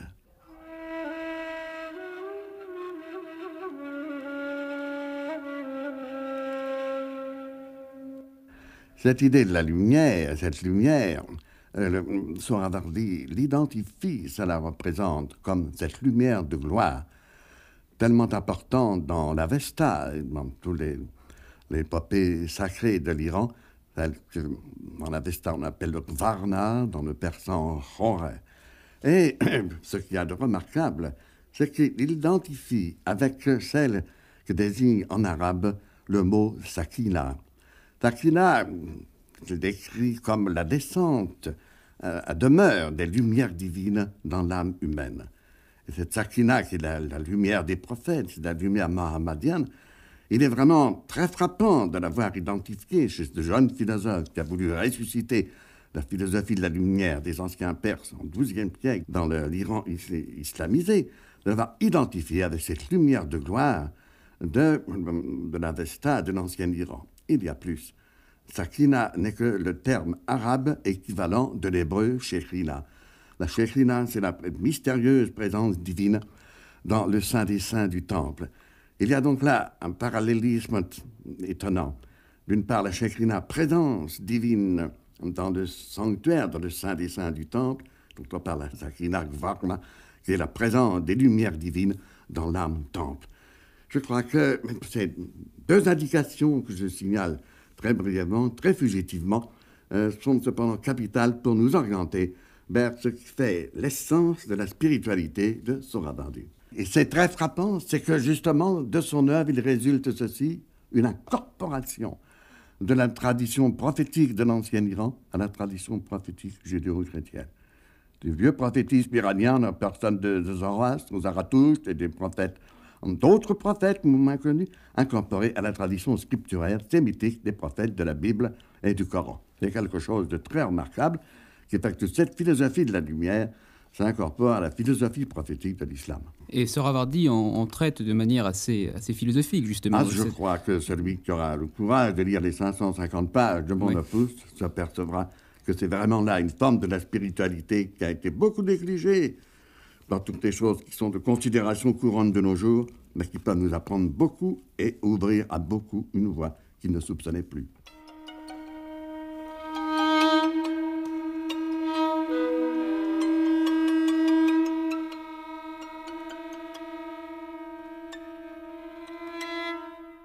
Le mot khanga est un terme persan qui désigne en général une loge de soufis, une habitation, un centre de soufis. Ce qu'il y de très important, c'est qu'il nous est signalé ici qu'une porte s'ouvre vers le désert, c'est-à-dire vers le monde spirituel, le monde de l'ange, l'autre porte vers le monde profane, le monde sensible. Il s'agit de fermer la porte qui ouvre sur le monde sensible pour dégager et permettre à la porte qui ouvre sur la cité spirituelle de s'ouvrir. Le Khanga, vous voyez, devient là l'oratoire intérieur, le temple intérieur, le temple spirituel que l'homme doit gagner, doit retrouver, au centre duquel il doit s'installer pour prendre position et ensuite tenter son pèlerinage, tenter la grande aventure qui va le mener jusqu'au château fort de l'âme. Et alors là, il se trouve, dès qu'il a ouvert cette porte, en présence de cette hiérarchie de sages dont tous gardent un profond silence, et il pose la question, celui qui est le plus proche de lui, et qui n'est autre sous un autre nom, sous une autre forme, que l'archange empourpré, qui est tout de nouveau l'ange de l'humanité, l'ange Esprit Saint, celui que le philosophe désigne comme l'intelligence agente. Sa première question est de savoir, mais d'où vient-il D'où venez-vous? Et la réponse est donnée par l'ange par un terme qui a été très caractéristique, qui a été forgé par son avendu lui-même c'est Nakonja Abad, c'est le pays du nom Ou. Ce pays du nom Ou désigne un pays intermédiaire entre le monde des sens et le monde de l'intelligence pure. Ce monde intermédiaire a pour organe l'imagination. C'est capital car c'est grâce à ce monde que nous sommes délivrés de cette identification que depuis des siècles nous faisons en Occident entre l'irréel et l'imaginaire. Il s'agit là d'un monde de l'image qui n'est pas l'imaginaire, qui n'est pas l'irréel. Il m'a fallu le désigner aussi d'un terme propre, le monde imaginal. C'est le monde des corps subtils, c'est le, huitième climat, c'est le confluent des deux mers. Euh, dit, tous les philosophes de son école le désignent par une foule de termes. Il est le pays du nom où, parce que il est vraiment un espace. Ce n'est pas Nakodja qui sera utopie. Nakodja Abad, qui est le pays du nom où, c'est-à-dire un espace parfaitement réel, mais qui n'a pas d'emplacement dans ce monde-ci. Il n'a pas de lieu dans ce monde-ci. C'est-à-dire, vous ne pouvez pas trouver sur une carte géographique l'itinéraire qui vous permettrait de montrer à votre interlocuteur par où il faut passer pour accéder à ce monde-là. C'est un climat. On accepte d'emblée, n'est-ce pas? oui. Mais personne ne peut, vous ne pouvez pas laisser de traces derrière vous expliquer comment on y accède. Voilà ce que c'est que Nakodja Abad. C'est un climat dont le doigt, dont l'index ne peut indiquer la voilà, route. Et vous voyez donc qu'il est au centre de tous les efforts qui sont faits actuellement par euh, bien de mes collègues philosophes qui ont toute ma sympathie, autour d'une métaphysique de l'imagination. Eh bien, nos philosophes autour de ce thème de Nakodja Abad ont à travers les siècles construit une prodigieuse métaphysique de l'imagination. Sur Avardi le dit bien, si, si vous laissez passer, si vous manquez ce monde intermédiaire, Alors ce sont toutes les visions des mystiques, les visions des prophètes, les événements eschatologiques de la résurrection. C'est tout cela qui n'a plus de sens. Ça n'a plus de lieu, et ça n'a plus lieu. Parce que, évidemment, si vous voulez concevoir ça au niveau du monde sensible, eh, mais c'est illusoire, vous ne le retrouverez pas. Alors, tout ça passe à l'état d'allégorie ou à l'état de légende. Et c'est notre misère à nous que nous ne sacherons plus atteindre autrement que par les voies de la critique historique ou de la critique positiviste, un monde visionnaire dont ont vécu également au Moyen Âge. Tous nos mystiques visionnaires ont été familiers avec cet univers. Quand on en avons perdu les traces, mon Dieu, je crois qu'on peut repérer certaines étapes fatales. Évidemment, le dualisme cartésien, je crois que ça remonte beaucoup plus haut, peut-être au deuxième concile de Constantinople, lorsque on a décidé que la triade anthropologique, esprit, âme, corps, était superflue et l'on a voulu se contenter de deux termes antithétiques, l'âme ou l'esprit et le corps. À ce moment-là, il n'y avait plus de place pour ce monde intermédiaire et plus de place pour le monde visionnaire. C'est ce monde visionnaire que Souravardi nous restitue, et vous voyez, c'est pourquoi il a été au centre de la grande aventure philosophique de ma vie. C'est ce qui permet aux, paraboles et aux images d'avoir une valeur. Exact, exact. Et c'est à ce moment-là que vous voyez que les paraboles sont peut-être les seules histoires qui sont vraies. Hmm. toutes les autres histoires sont des à peu près, sont des choses très vulnérables, tandis que le sens d'une parabole, parce qu'il dépasse le sens de la donnée de fait, de la donnée littérale, est un sens métaphysique et un sens permanent. Que pensez-vous des, façons qu'on a actuellement de, réduire l'imaginaire précisément au sensible en disant que c'est une ah, fonction de, de, compensation et de... Oui, ben, je crois que la grande catastrophe est d'autant plus grave. La confusion s'aggrave toujours, on vous parle toujours d'une civilisation de l'image, par exemple. Mais ce n'est pas vrai. L'image dont nous parlons, et dont on nous dit qu'elle un câble domine civilisation. C'est encore l'image du monde sensible, ce n'est pas du tout l'image du monde intermédiaire, l'image du monde visionnaire, ben, qui est, là, nous aurions toute la théorie de la connaissance visionnaire à évoquer chez nos philosophes, et qui fait de l'imagination elle-même un organe centré, pris entre deux feux, le monde sensible et le monde intelligible. Alors il faut toute une discipline de l'imagination pour la maintenir. Cette discipline, nous l'avons perdue, puisqu'évidemment, nous avons perdu ce monde intermédiaire. Si on le retrouve sur la conduite d'un eau spirituel, vous voyez alors comment c'est par l'intermédiaire de l'imagination que le monde intelligible, le monde, monde de l'ange, projette ces images, des images métaphysiques, pour les appeler ainsi, dans ce qui s'appelle le sensorium. Le sensorium qui peut être à la fois le miroir qui reflète les images projetées du monde sensible, mais également avec la même objectivité qui reflète les images projetées du monde métaphysique. Oui, il y a toute une philosophie de la, de, la vision mystique. Exact, exact. Je crois que ça nous entraînerait très loin, mais il est important que nous touchions du doigt au moins ce côté essentiel. Nos auditeurs s'apercevront alors de la voie dans laquelle nous les engageons. Et vous voyez, c'est ça qui permet à Souravardi, au début de ce traité, le bruissement des ailes de Gabriel, de voir devant lui cette hiérarchie, cette rangée de sages. sinon, c'est de l'allégorie, ça n'a pas de sens. Mais non, il le voit vraiment et il engage le dialogue. J'appelle l'attention, qui bien apprendre ce traité, c'est justement comment il conçoit cette hiérarchie de sages qui se présente à lui. C'est le dernier qui leur interprète. C'est par le dernier qui est l'archange en pourpre, qui est Gabriel, de la connaissance et la révélation, qui peut avoir connaissance de tous les autres mondes, toutes les intelligences qui sont les sages, qui sont au-dessus de lui, représentent des mondes non révélés à l'homme, et que, dont l'homme peut avoir la révélation que par l'intermédiaire de cet ange qui est l'archange empourpré, qui est la sagesse éternelle, et qui est l'ange de l'humanité. Et il les a conçus, c'est là la chose très originale, comme formant une confrérie initiatique. Chacun de ces pléraux, chacun de ces mondes de l'ange est l'élève, le disciple comme dans une confrérie soufie, de celui qui l'a précédé.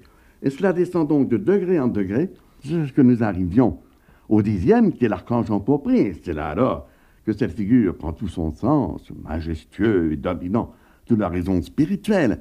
C'est que nos âmes, qui sont des verbes mineurs émanant de cet ange, n'ont également lui pour guide spirituel, pour morchet, on dit en persan. Et alors, pourquoi en effet donne-t-il à cet arrangement pourpré le nom de cheikh, de pire, de directeur spirituel, un de ses commentateurs fera admirablement remarquer, c'est parce que les Ishraqioun, les disciples de Souravardi, les platoniciens de Perse, donnons-leur ce nom qui figure dans les répertoires, n'ont pas besoin de gourous humains, de chefs humains. ils sont directement les élèves de l'ange, et tout l'effort que peut un maître humain sur eux, tout le seul sens de sa direction, c'est de les amener à cette rencontre de l'ange qui est leur vrai guide spirituel, le seul qu'ils puissent reconnaître comme étant leur guide. Vous voyez, en deux mots, cette confrérie initiative qui commande dans le ciel, avec des Templiers célestes, et qui s'achève finalement dans ces âmes choisies dans la, race humaine et dont l'ange est le guide spirituel sans qu'ils aient à passer par l'intermédiaire de maîtres humains. Ici, l'ange se montre pourvu de deux ailes, une aile de lumière, une aile de ténèbres. L'aile de lumière est celle dont procèdent nos âmes de lumière, l'aile enténébrée celle dont procède le monde de la matière qui nous retient prisonniers. Donc, ça veut dire que l'ange de l'humanité, qui est son guide, qui est son interprète des mondes supérieurs non révélés, est engagé avec toute l'humanité dans la, dans la même aventure et dans le même combat. Il s'agit de regagner en, termes ismaéliens, car tout cet aspect est fort bien connu dans la philosophie ismaélienne, il s'agit de gagner le d'un paradis perdu.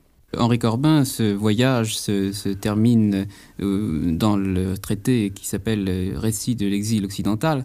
Peut-être pourriez-vous préciser pourquoi occidental et pourquoi oriental? Quel, sens ont ces deux mots dans l'univers exact, euh, Ce sont pas les grands symboles qui domine toute la philosophie de l'Orient, le Mashak, désigne le monde spirituel. L'Occident désigne l'extrême descente de la procession de l'être et désir, le monde de, la matière, le monde donc de la nuit. Ce n'a donc pas du tout un sens ethnique, ni géographique, ni raciste, ni, politique. Ben, c'est un Orient et un Occident que l'on ne trouve pas sur nos cartes géographiques. Et pour lui, le terme Eshraq, qui donne qui signale sa philosophie. Eshraq, c'est le lever de l'astre à l'horizon, c'est l'astre à son orient. Le terme alterne d'ailleurs avec Mashrek, et ses disciples s'appellent justement les orientaux, les Mashrekioun, les Eshraqioun, mais ça ne veut pas dire que ce sont des gens euh, qui ont ce privilège par le fait qu'ils soient à l'Orient géographique. Si les vieux sages iraniens ont le privilège d'être des sages orientaux, c'est parce que leur connaissance était orientale, leur connaissance était Il ne suffisait pas d'être né en Iran et d'être un oriental au sens géographique pour être un échraqui. Vous voyez, de nos jours, je crois qu'il y a encore quelques orientaux en ce sens en Occident, et je crains qu'il y ait beaucoup d'occidentaux en Orient.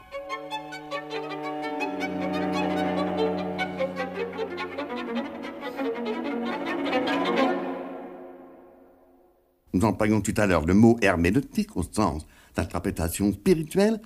Je sens où c'est le, sujet lui-même qui médite son texte et qui devient celui en qui s'accomplit l'histoire qu'il lit.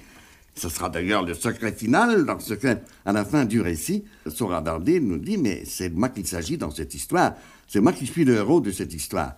Alors, vous voyez, tous les versets coraniques qu'il a fallu repérer les uns après les autres, qui partent successivement des prophètes, Abraham, de Noé, de Lot, de Moïse et Salomon. Tour à tour, le voyageur mystique est chacun de ces prophètes et accomplit son voyage par cette, euh, suite, cette série d'identifications. Je crois que c'est très important parce que pour tous ces traités, nous sommes en présence de cette question. Ah, il ne faut pas les prendre à la lettre. Mais qu'est-ce que c'est que la lettre? Il faut comprendre les sens ésotériques. Mais qu'est-ce que c'est que le sens ésotérique? Le sens ésotérique ne consiste absolument pas à faire redescendre au niveau de l'évidence logique et de l'évidence des concepts logiques les données du récit, le drame qui vous est raconté. Le sens ésotérique est intermédiaire. Le sens ésotérique consiste à éprouver justement les concepts au niveau du récit dramatique, c'est ça qui est la doctrine qui devient événement de l'âme, et ensuite à faire se rencontrer euh, ce récit, cette, cette, séquence dramatique, au niveau de sa signification métaphysique. Et de nouveau, nous nous trouvons, vous voyez, dans ce qui fait l'essentiel de ce monde intermédiaire qui est le monde imaginal. Le monde où s'accomplissent, où se passent les récits visionnaires, le monde où ont lieu toutes les expériences des mystiques. Voyez, j'appelle encore l'attention sur la finale de ce récit. Le, voyageur mystique aborde au Sinaï mystique le Sinaï mystique est le lieu, la résidence, l'oratoire de l'ange, qui est de nouveau ici, sous un autre nom, et l'archange empourpré, qui est l'ange de l'humanité, qui est l'Esprit Saint. Et l'ange lui révèle qu'il y a au-dessus d'eux d'autres Sinaï qui surplombent son propre Sinaï. Ce n'est pas d'autre chose que c'est la hiérarchie des sages, la hiérarchie ascendante, dont nous, avions la vision dans le traité qui précède de brisement des, ailes de Gabriel.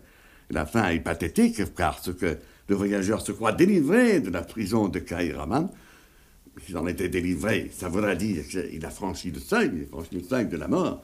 Et c'est pourquoi l'ange lui dit non, il est absolument nécessaire que tu retournes à la prison de Kairavan, mais désormais, tu pourras venir nous retrouver quand tu le voudras et chaque fois que tu le voudras. C'est en d'autres termes euh, la mise à la disposition de l'initié du chemin qui le mène vers la délivrance.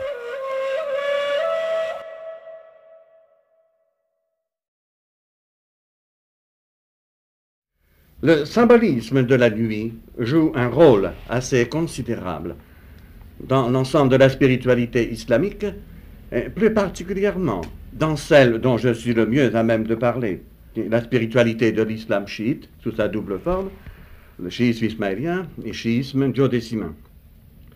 Il y a par exemple, parmi toutes les nuits du mois du calendrier lunaire, deux nuits dont la signification s'offre à la conscience imaginative comme la source de méditation inépuisable.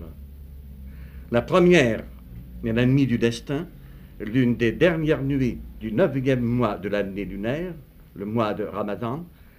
La seconde est la nuit du 14 au 15 du mois de Sha'aban, le huitième mois de l'année lunaire. La première donne son titre à l'une des sourates du Coran, la sourate 97. La parole divine y énonce nous avons fait descendre le livre, c'est-à-dire le Coran, en la nuit du destin. La nuit du destin est plus précieuse que mille mois. En cette nuit, les anges et l'esprit descendent dans le monde. C'est avec cette nuit une paix qui dure jusqu'au lever de l'aurore. Sans doute, le sentiment de la piété commune est-il quand cette nuit, les anges apportent sur terre, pour chacun des humains, le lot de sa destinée? Mais l'islam ésotérique, par excellence, la gnose chiite, y perçoit un symbolisme à la fois plus profond et plus précis. Sa vision mentale lui fait saisir les moments du temps, les mois et les jours, les nuits et les heures, comme typifiés dans une personne sacro-sainte, en quelque sorte une personne archétype. Si la nuit du destin est méditée avec prédilection, c'est qu'elle est typifiée en la personne de Fatima l'éclatante, notre suzeraine Fatima, la fille du prophète et la source de la lignée des saints imams du schisme, investie d'attributs analogues à ceux de la Vierge Mère. Car la descente des anges en cette nuit qui est Fatima, c'est l'épiphanie terrestre de ces êtres célestes que sont les saints imams, c'est-à-dire les guides de la conscience chiite, ceux à la lignée desquels Fatima donne origine, et à qui incombe la sauvegarde du centre spirituel, gnostique, des révélations divines, en bref, cette activation des symboles sans lesquels la religion positive, la charia, ne serait qu'une religion de la loi et de la lettre morte. L'esprit qui descend en cette nuit, c'est l'inspiration et l'assistance céleste descendant de chacune et de l'ensemble des intelligences archangéliques pour se conjoindre aux imams très purs jusqu'au lever de l'aurore, dit le verset coranique, ce qui veut dire jusqu'à l'apparition, la parousie du résurrecteur. Aussi, la nuit du destin, au terme de laquelle l'humanité terrestre trouve sa rédemption et son apothéose, ce n'est pas simplement l'une des dernières nuits du mois de Ramadan. C'est d'un bout à l'autre notre présent cycle d'occultation. Pour la gnose ismaélienne, le temps actuel de ce que nous appelons l'histoire humaine ce n'est encore que le sixième jour de la création. Et les six jours de cette création sont, dans leur ensemble, la nuit de la vraie foi, c'est-à-dire la nuit de l'ésotérisme, pendant laquelle ces adeptes font croître secrètement la pure religion spirituelle. C'est cela la nuit du destin. Cette nuit pendant laquelle, depuis l'origine du temps, les saints imams édifient le sublime temple de lumière, la cité céleste, de leurs âmes par leurs âmes. C'est-à-dire le temple dont les âmes de lumière de leurs adeptes sont à la fois l'outil et le matériau. Jusqu'au terme de cette mystique, la niche aux lumières qui l'éclaire, c'est Fatima, la Vierge Mère des imams très purs. C'est pourquoi il est dit, si tu veilles jusqu'au lever de l'aurore, tu auras la vision du prophète et de tous ses héritiers spirituels, remplissant à leur rang de glorifier le temple du résurrecteur, et quelque vœu que tu formules alors en toi-même, ce vœu est d'or et déjà exaucé. C'est pourquoi aussi le symbolisme de cette nuit est perpétuellement présent dans tous les livres de théosophie ismaélienne. Un auteur iranien du Xe siècle, par exemple, Abu Yacoub Sejestani, commande cette nuit du destin en termes qui sont fort proches de ceux dans lesquels la gnose manichéenne énonce le mystère de l'ascension de cette colonne de lumière qui abandonne les ténèbres à elles-mêmes lors de chaque crépuscule du soir.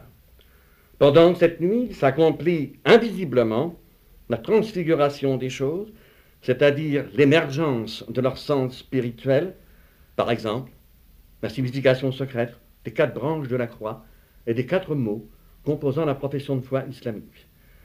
Comme si déjà l'aurore du Paraclet s'était levée sur sa vision, notre auteur en médite l'identité de structure. Une autre nuit, dont le sens mystique est médité avec prédilection, est celle qui partage en deux moitiés le huitième mois de l'année lunaire, le mois de Shaban. Car simultanément, Fatima l'éclatante, comme en étant en personne l'initiation spirituelle, est perçue comme étant aussi la personne archétype de cette nuit. Et cette même nuit de la mi-Shaban est, pour les chiites duodécimains, celle où, en l'an 255 de l'Égir, 869 de notre ère, naquit le douzième imam. C'est l'imam qui achève la manifestation terrestre du plérôme des douze, ou de ceux qu'avec le prophète et Fatima on appelle les quatorze très purs. Imam qui disparut à l'âge de cinq ans, la nuit même où mourait son père, en la fleur de sa jeunesse, reste l'imam caché de notre temps. Il est à la fois présent au passé et présent au futur. Ce futur, c'est le jour de sa parousie, avec laquelle se lèvera l'aube de la résurrection, et c'est pourquoi sa personne, invisible au sens, mais présente au cœur de ses adeptes, polarise tout le sentiment religieux de ceux-ci. Le sens de cette nuit, dont la célébration est avec la nuit du destin, si caractéristique en Iran, découle du fait que la mission du prophète était uniquement d'énoncer la lettre de la religion positive, c'est-à-dire l'exotérique, qui est la moitié de la religion intégrale tandis qu'il était réservé à ses héritiers spirituels, le premier imam et ses onze descendants, d'en enseigner le sens ésotérique. Donc, que le rang de l'imam en général, mais plus particulièrement de l'imam caché, du résurrecteur, qui dévoilera le sens également caché de toutes les religions prophétiques, que ce rang soit symbolisé dans la nuit qui partage les deux moitiés du mois de Shaban, cela correspond donc bien au fait que l'imam, on détient la gnose, le sens spirituel, c'est-à-dire l'autre moitié, secrète et cachée, de la religion intégrale. Finalement, nous trouvons chez certains mystiques chiites un profond symbolisme de la nuit accompagnant celui de la couleur noire en général. Nous trouvons par exemple chez l'un d'eux, au XVe siècle, Shamsuddin Laïji, un Iranien, une méditation attentive allant jusqu'à l'expérience visionnaire de ce qu'il désigne comme lumière noire ou la nuit qui est lumière. Il tente de décrire l'état de surconscience que sa perception postule, une inconnaissance qui est comme telle une connaissance. La nuit de lumière ou nuit lumineuse est identifiée avec l'état de pauvreté mystique au sens vrai, celui-là même qui vaut au soufi sa qualification de derviche en persan, c'est-à-dire de pauvre spirituel. En une brève confession extatique, l'auteur écrit Je me voyais moi-même présent dans le monde de la lumière. Montagne et désert étaient irisés de toutes les couleurs des lumières rouge, jaune, blanc, bleu. J'éprouvais pour elle une dévorante nostalgie. J'étais comme frappé de folie et ravi hors de moi-même par la violence de l'émotion intime et de la présence ressentie. Soudain, je dis que la lumière noire envahissait l'univers tout entier. Ciel et terre et tout ce qu'il y avait là était tout entier devenu lumière noire. Et voici que dans cette lumière, cette lumière noire, je me résorbais totalement, perdant conscience, puis je revins à moi.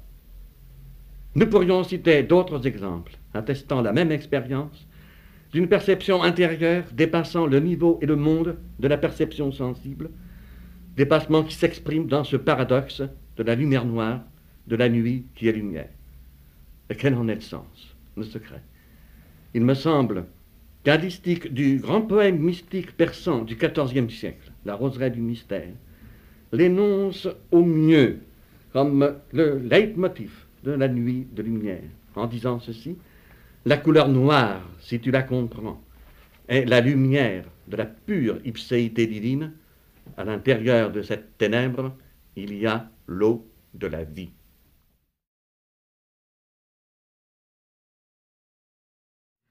On a toujours considéré en Occident que ce que l'on a appelé indûment philosophie arabe, en le confondant cette dénomination tout simplement avec celle de philosophie islamique, avait trouvé avec Averroès son apogée et son terme.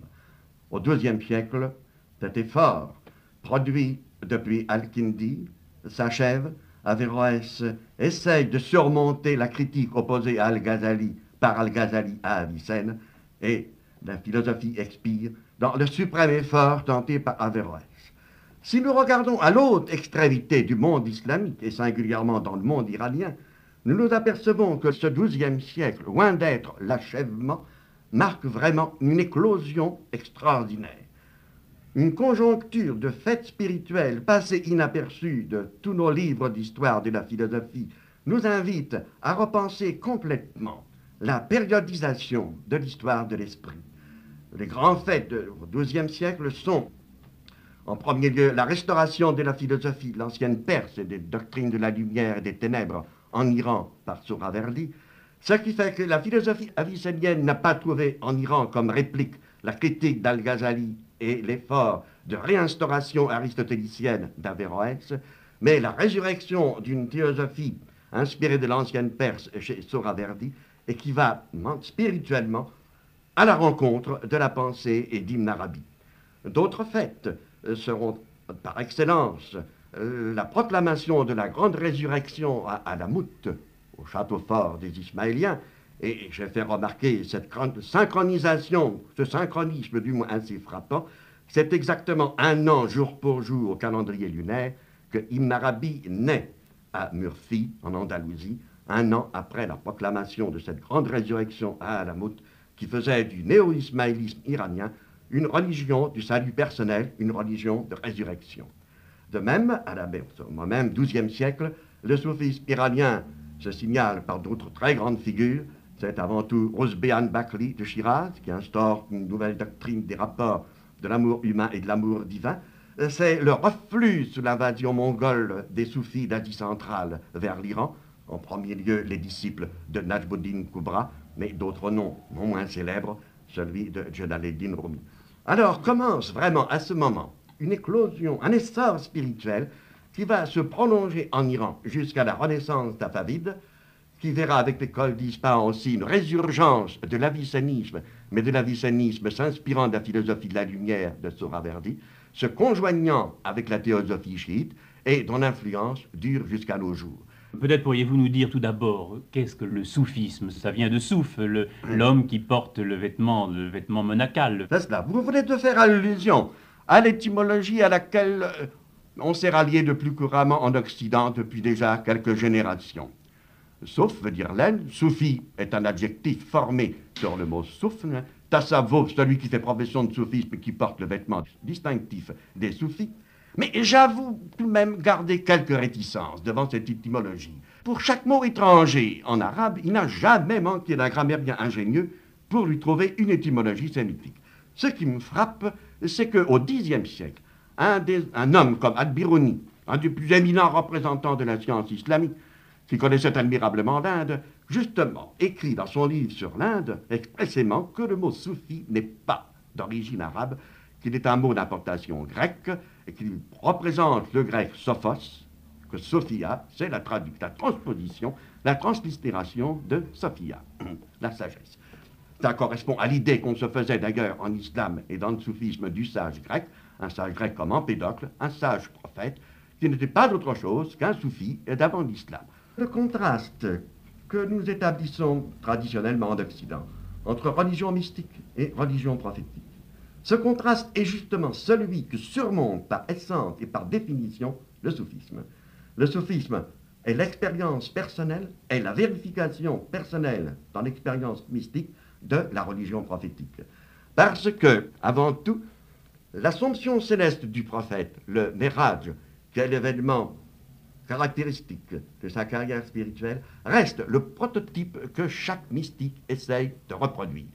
Il doit sortir du monde, retourner chez lui de la même manière que le prophète, sous la conduite de l'ange, franchit successivement les neuf cieux et pour atteindre à la présence divine. C'est pourquoi, au fond, l'état de Nabi, l'état de prophète, reste secrètement l'état auquel aspire le mystique. Le rapport entre le, Nabi et le Vali est un des thèmes de discussion inépuisables dans la spiritualité islamique. Il a été tranché en différents sens. Plus nous approchons de la période du XVIe, XVIIe siècle et de la Renaissance tapavide, plus nous voyons le problème lié étroitement à tous les thèmes qui s'imposent à la réflexion chiite. Je voudrais mettre l'accent sur une chose. Il est certain que je rapproche toujours, parce que pour moi le problème, c'est une chose que l'on vit quotidiennement en Iran au contact des soufis iraniens, c'est ce rapport entre soufisme et chiisme. Historiquement, je crois que nous serions bien en peine pour le moment encore de définir expressément si l'un et comment l'un procède de l'autre. Deux idées fondamentales sont présentes à l'un et à l'autre. L'idée d'une anthropomorphose divine, de théophanie divine dans le plan céleste, dans le malakout, sous la forme humaine, dans un anthropos céleste, pas une incarnation sur Terre. Cette forme est commune au chiisme et au soufisme. Toute la piété, toute la spiritualité est centrée sur cette idée. Et en second lieu, il y a cette autre idée qui est le principe scripturaire du chiisme, à savoir que toute apparence extérieure, toute vérité littérale a un sens interne, un sens caché, un sens ésotérique. Cela suffisait pour alarmer tous les foucaras, tous les docteurs orthodoxes de la religion, de la loi, et ce principe est également commun au soufisme et au chiisme. C'est ce principe qui appelle la nécessité du ta'wil, de cette exégèse spirituelle qui transmute toutes les données en symboles, qui postule justement toute une théorie d'imagination dans son rapport avec l'inspiration prophétique, et hors duquel on ne peut pas comprendre ce qui a été fait, ce qui a été, comment le Coran, comment le texte coranique a été médité et vécu par les soufis, et surtout si l'on confond allégorie, sens allégorique et sens spirituel. Le premier n'étant qu'une généralité qui peut s'exprimer de toute autre manière, on n'a pas besoin de l'allégorie pour le comprendre. Le second tous les symboles exprimant quelque chose qui ne peut se dire que de cette manière et qu'il faut toujours redéchiffrer sans cesse, de même qu'une partition musicale sollicite toujours une exécution nouvelle pour que nous comprenions, que nous entendions son message. Je suis vraiment frappé. C'est peut-être le seul système du monde, la seule théologie, où il n'y ait pratiquement pas de problème du mal qui se pose.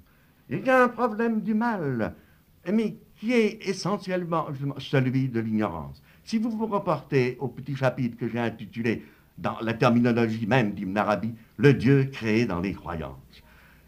Il faut que Dieu se crée dans les croyances, il ne se révélerait pas autrement. Mais le mal est lorsque ce Dieu créé dans les croyances est porté par le croyant à cet absolu dogmatique qui le fait projeter dans l'absolu hein, son image et qui veut l'imposer à tous les autres, au lieu d'essayer d'aider chacun à la rencontre de sa théophanie propre, personnelle, spécialement adaptée à son excéité éternelle, dont il est l'organe et à laquelle lui seul peut répondre. C'est pourquoi je crois que le soufisme est par excellence l'antidote de toute socialisation religieuse.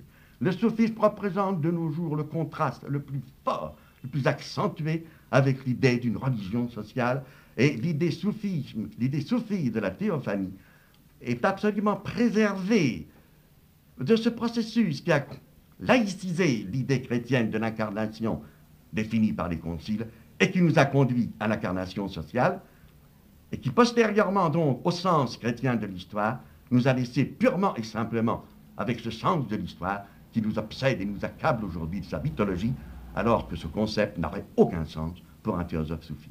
Qu'évidemment, un soufi n'a absolument pas le sentiment d'être un pécheur. Le soufi, son sentiment fondamental, c'est celui d'un exilé. Le mal, c'est cet exil, de ne pas être chez soi. Toute l'aspiration du soufi est de retourner chez soi, de se sentir de nouveau chez soi. Mais pas un pécheur. Les questions que nous entendons poser familièrement jusqu'au bachot, aux examens du baccalauréat, est-ce que la, la culpabilité a une valeur morale? Je crois que cette question serait inintelligible pour un soufi. Dans la gnose chrétienne, quelles sont les questions qui sont posées? Il s'agit de savoir ce qu'est le premier homme, comment il a été créé, où nous allons, ce que nous devenons après la mort. Il s'agit de connaître exactement le rapport de Dieu au monde. J'ai l'impression que ces questions dernières ne se posent pas pour un soufi. La question se pose, mais de manière différente, car elle est un drame à l'intérieur de Dieu lui-même. Un drame intra-divin. N'est-ce pas? Dieu a voulu se révéler. Dieu aspirait à se connaître soi-même. Il a créé le monde et les créatures à cette fin. Mais aussitôt cette création produite, il aspire, pour ainsi dire, à se retrouver lui-même, à se rejoindre lui-même, à se réannexer à lui-même. Et tout le problème des relations de l'amour humain et de l'amour divin, tous les problèmes de la connaissance sont en fonction de cette recherche. Et dans chacune de nos aspirations, de nos tristesses, de nos désespérances, il y a un acte, une phase même du drame qui se joue à l'intérieur de la divinité. Dieu a besoin du monde. Sans le monde, Dieu ne se connaîtrait pas lui-même. Et le monde ne peut subsister un instant, un clin d'œil, sans cet acte de création divine sans cesse récurrent. Et c'est pourquoi, justement, le soufi a le sentiment profond d'être responsable personnellement de son monde spirituel. Il est l'organe de la théophanie. Sa création est une théophanie, est une, cet acte de l'imagination divine absolue. Par conséquent, il, il ne peut jamais demander de preuves, de certificats, d'attestations objectives de ce monde spirituel et surtout pas en se référant à des formations collectives. Et c'est ce qui m'a fait dire, en méditant la manière dont Ibn Arabi a lui-même médité la philoxénie d'Abraham, le repas d'hospitalité offert à Abraham aux trois anges, et comme étant le prototype aussi de l'acte du service divin du mystique, que le mystique doit substanter, nourrir lui-même son monde spirituel, et s'il se demande si les apparitions divines qu'il a eues existent encore, on se retourner au néant. La question est très grave, car, comme Ibn Arabi se l'est entendu dire une nuit à la Mecque, par celle qui devait être sur terre pour lui une figure de la Sophia divine, si tu poses cette question, aurais-tu donc toi-même déjà péri? Ça nous renverrait un peu, au fond, vers euh, un grand spirituel occidental, vers Pascal. Si je faisais un rapprochement avec certains de nos mystiques, ce sont d'autres noms qui se présenteraient. Je penserais tout d'abord à Maître Eckhart, car combien de propositions d'Ibn Arabi et de ses disciples sont des variantes de la proposition fondamentale de Maître Eckhart, le regard dont je le connais et le regard dont lui-même me connaît. Et aussi dans cette idée de cette solidarité de Dieu et du monde, du mystique et de son Dieu, je penserais beaucoup plus, et je les ai cités d'ailleurs expressément, à certains distiques extraordinaires d'Angelus Silesius dans son pèlerin, son voyageur chérubinique. Oui, et peut-être aussi la grande place laissée aux anges. On peut dire que toute théophanie est une angélophanie. Les anges, au fond, ont bien mauvaise réputation en théologie. Il y a au fond quelque chose à contempler, et ce sont les anges. il nous faudrait en effet, pour comprendre ce drame que vous évoquez, cette, ce que vous appelez mauvaise réputation des anges dans la théologie chrétienne, nous remonter très loin pour saisir cette peur de l'ange. Là où nous saisissons le drame dans toute son activité, c'est justement dans l'avicénisme latin. Au fond, l'anti-avicénisme et l'échec de l'avicénisme au XIIe siècle provient de cette peur de l'ange. Les, nos scolastiques ont été mis en face euh, d'une intelligence agente que les Avicéniens identifiaient avec l'Esprit Saint, qui est lui-même, en termes coraniques, l'ange Gabriel, qui est à la fois l'ange de la révélation et l'ange de l'exégèse, et ils ont senti quelque chose qui, comme dans l'ancienne gnose, mettait en péril le monothéisme tel qu'ils le concevaient. N'oublions jamais justement qu'avec Ibn Arabi et la théosophie de nos nous n'avons plus affaire à un monothéisme abstrait. Mais cette désabstraction, ce lien organique entre la divinité insondable et l'homme, se fait théophaniquement, et toute théophanie est une angélophanie. Ce qui n'a jamais été tenté, c'est de voir ce qu'il y a de commun entre l'exégèse du sens spirituel sur les mêmes thèmes bibliques et coraniques chez des théosophes comme Ibn Arabi, Sadra, leur école, et chez nous-mêmes dans l'école de Jacob Böhme, Weigel, Oettinger, Swedenborg. Le jour où nous aurons fait se rejoindre ces deux traditions spirituelles, il y faut beaucoup de travail, nous aurons gagné un grand pas pour les relations islam et christianisme. Car je crois que ce dont nous avons le plus besoin à l'heure actuelle dans, pour le dialogue islam et chrétienté, ce n'est pas tant d'une politique que d'une théologie. Nous manquons totalement d'une théologie de l'histoire des religions, une théologie qui admet que l'histoire des religions ne s'est pas arrêtée, mais qu'elle continue encore de nos jours.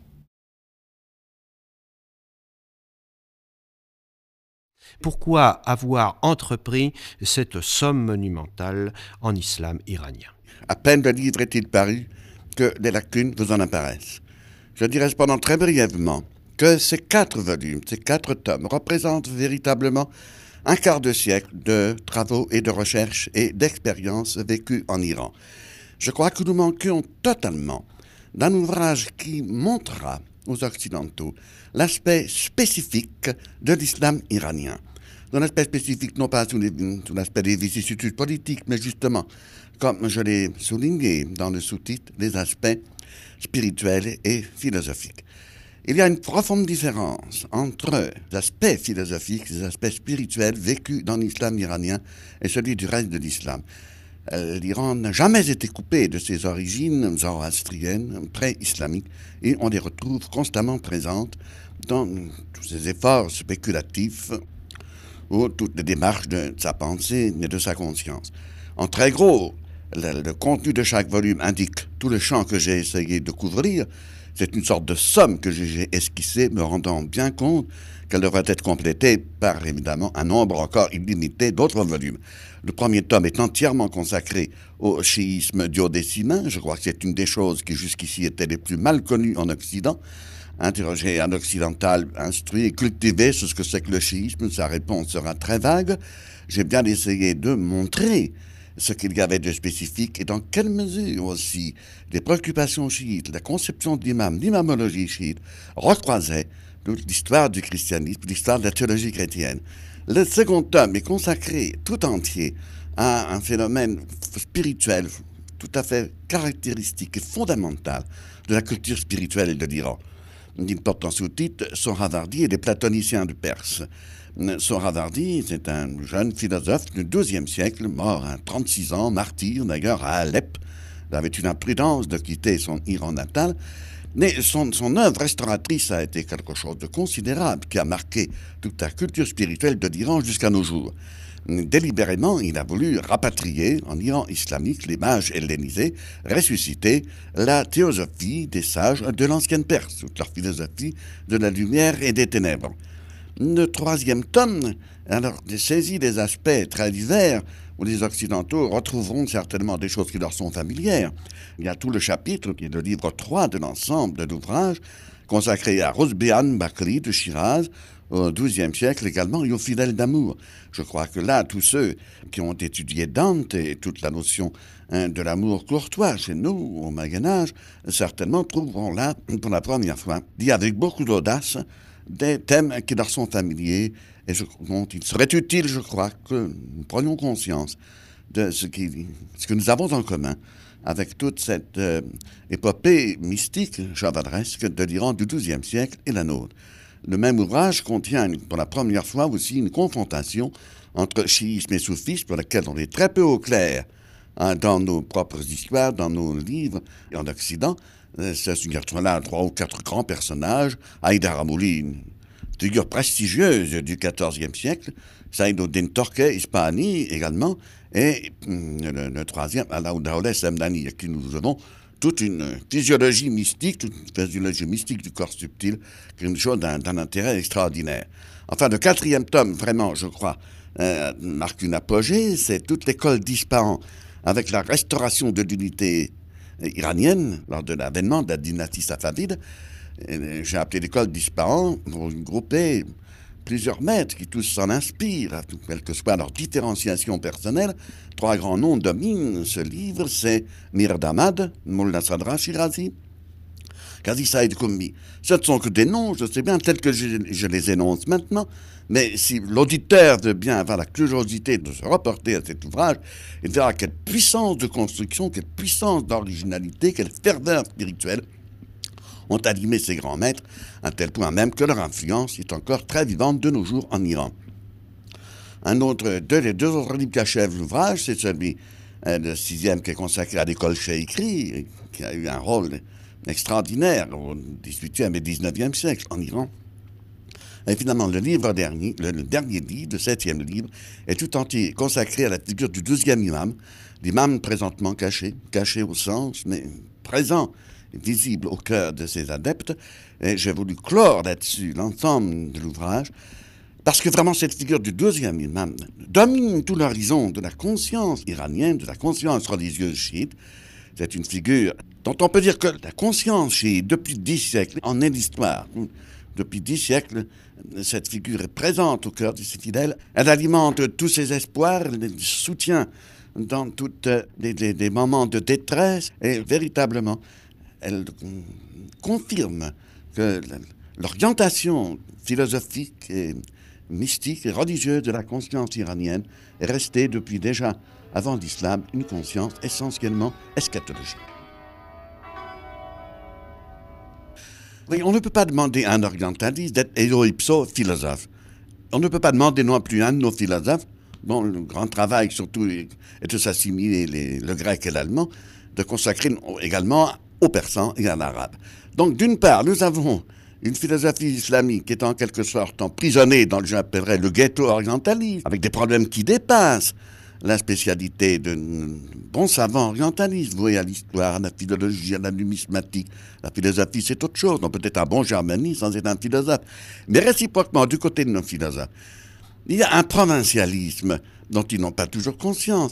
Il est tout de même dommage que, si je nomme des grands noms de nos penseurs iraniens, pas seulement du Moyen Âge, mais de l'époque moderne, des quatre derniers siècles, ces noms sont des noms inconnus, il me faut tout expliquer par le début de leur vie et leur œuvre. Je crois donc que nous avons une double tâche. D'une part, arracher la philosophie irano-islamique à son obscurité, à son ghetto, et en même temps, nous faisons bénéficier nos recherches philosophiques en Occident d'un apport qui les, arrache à ce que j'appelle, nous appelons un peu sévèrement peut-être le provincialisme, mais vous le savez, c'est un mot qui est souvent prononcé. Et on peut prendre beaucoup d'exemples. Je voudrais dire, souvent, quand un ami se propose d'écrire un article, par exemple, sur Kant, il Ah, dommage que je ne sois pas un spécialiste. Et je réponds toujours Mais justement, mon cher ami, ces quatre gros volumes ne sont pas faits pour les spécialistes en premier lieu. Qu'ils y trouvent leur bien, j'en suis enchanté. Ils sont faits pour les philosophes, pour les historiens ou les phénoménologues en sciences religieuses. Habitués à l'Occident, j'ai fait un index énorme de plus de 100 pages, justement pour qu'ils puissent s'y retrouver. Mon grand désir est donc que ces quatre volumes soient l'occasion de saisir le recroisement entre les préoccupations de toujours et les préoccupations actuelles de notre philosophie et celles de la philosophie irano-islamique. Je pourrais prendre quelques exemples très brefs. Aujourd'hui, nous sommes dépassés, absorbés par tous les problèmes de, de l'herméneutique, dont l'origine est théologique. Nous avons exactement les mêmes problèmes dans la philosophie irano-islamique parce que toutes les religions du livre se sont trouvées posées euh, devant le même problème. C'est un exemple entre beaucoup. Je l'ai développé très largement dans mon premier tome.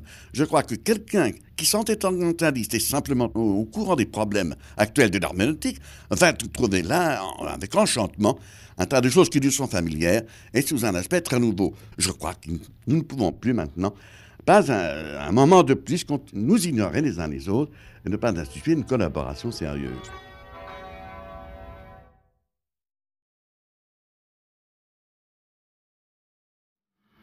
Et j'ai constaté quelquefois avec amusement la stupeur d'interlocuteur, découvrant que le traducteur de Heidegger et l'introducteur de la philosophie irano-islamique étaient le même, se demandant mais comment est-il passé de l'un à l'autre? Cet étonnement provient d'un cloisonnement, d'un étiquetage de nos disciplines. Il y a les germanistes, il y a les orientalistes. Parmi les orientalistes, il y a les islamisants, il y a les iranologues. Comment passe-t-on du germanisme à l'iranologie Si ceux qui s'en étonnent avaient une petite idée de ce que c'est que le philosophe et la quête du philosophe, et que les incidents linguistiques sont pour un philosophe des incidents de parcours, des topographies d'importance secondaire, peut-être serait-il moins étonné ce que j'arriverais, ce que je voudrais arriver à faire comprendre. Je ne peux le faire en quelques minutes, il faudrait que j'écrive un livre un jour là-dessus. C'est que je, ce que j'ai cherché chez Heidegger, ce que je trouvais chez Heidegger, c'est cela même que je cherchais, que j'ai trouvé dans la métaphysique de irano-islamique, chez des personnages dont je rappellerai tout à l'heure deux ou trois grands noms, mais alors un niveau complètement différent, transposé sur un, registre qui fait que finalement, ce n'est pas un hasard si la destinée m'a, après la guerre, tout de suite après la guerre, missionné en Iran, où, en somme, depuis 30 ans, je n'ai cessé d'avoir des contacts et d'approfondir ce que fut la culture spirituelle, la mission spirituelle de ce pays.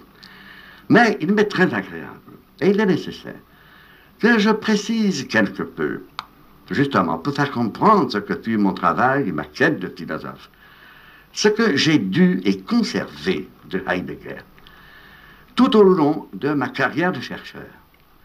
Je dirais qu'avant tout, il y a l'idée d'herméneutique qui apparaît dès les premières pages de Sein und Zeit. Ce mot, quand on l'employait il y a 30 ans, euh, semblait étrange, à peine barbare. Enfin, tout de même, c'est un terme qui est courant en grec. Nous devons à Aristote, le qu'on a traduit en latin, de interpretatione, mais enfin mieux que ça. L'herméneutique, c'est tout simplement ce qui s'appelle das le comprendre, et la technique de comprendre, au sens donc où l'employait Dilthey. Je crois qu'il y a un lien direct entre cette notion du Verstehen, la psychologie compréhensive de Dilthey, et l'analytique, l'idée de l'herméneutique chez Heidegger. Chez Dilthey même, elle dérive de Schleiermacher, auquel il avait consacré un énorme travail, le grand théologien du romantisme allemand. Et je crois que là, nous retrouvons les origines théologiques de l'herméneutique. Elle se développe euh, spontanément et amplement elle est l'apanage des religions du livre, les trois communautés, judaïsme, christianisme, islam, en somme. J'ai l'impression que cette herméneutique que je découvrais avec encantement chez Heidegger, et ensuite à travers Dilta et Schleiermacher, je n'ai fait qu'en poursuivre l'approfondissement à travers les gnoses des religions du livre, celles du judaïsme, de l'islam et du christianisme. Il y a, de ce point de vue, un livre, dont on ne parle pas beaucoup dans l'œuvre de Heidegger, c'était sa thèse d'habilitation, le livre sur Dan Scott. Et il y a quelques pages qui ont été pour moi tout à fait éclairantes sur ce qui s'appelait au Moyen Âge, ce qu'on appelait à l'époque grammatica speculativa, grammaire spéculative. J'en ai fait un profit direct, immédiat. J'avais été appelé à suppléer mon ami Alexandre Coiré à l'école des hautes études aux sciences religieuses l'année 1937-39. Et je pus la mettre en œuvre, ce que Heidegger m'avait enseigné à propos de l'herméneutique de l'auteur. Qu'est-ce que c'est que la signification passive chez l'auteur? La signification passive. C'est là vraiment le triomphe de l'herméneutique en tant que Verstehen, à savoir que ce que nous comprenons vraiment, c'est ce que nous subissons, ce, dont nous pâtissons dans notre être, L'herméneutique ne consiste pas à, délibérer sur des concepts, elle est essentiellement le dévoilement de ce qui se passe en nous lorsque nous émettons telle conception, telle vision, hum, telle projection. Voyez-vous, le phénomène du sens, le sens qui est tellement fondamental dans toute la métaphysique de Heidegger, le sens c'est ce qui unit le signifiant et le signifié. Nous avons là le ternaire. Ce ternaire est incomplet sans que nous n'avons pas, pas, de quatrième terme. Ce quatrième, terme, c'est le sujet.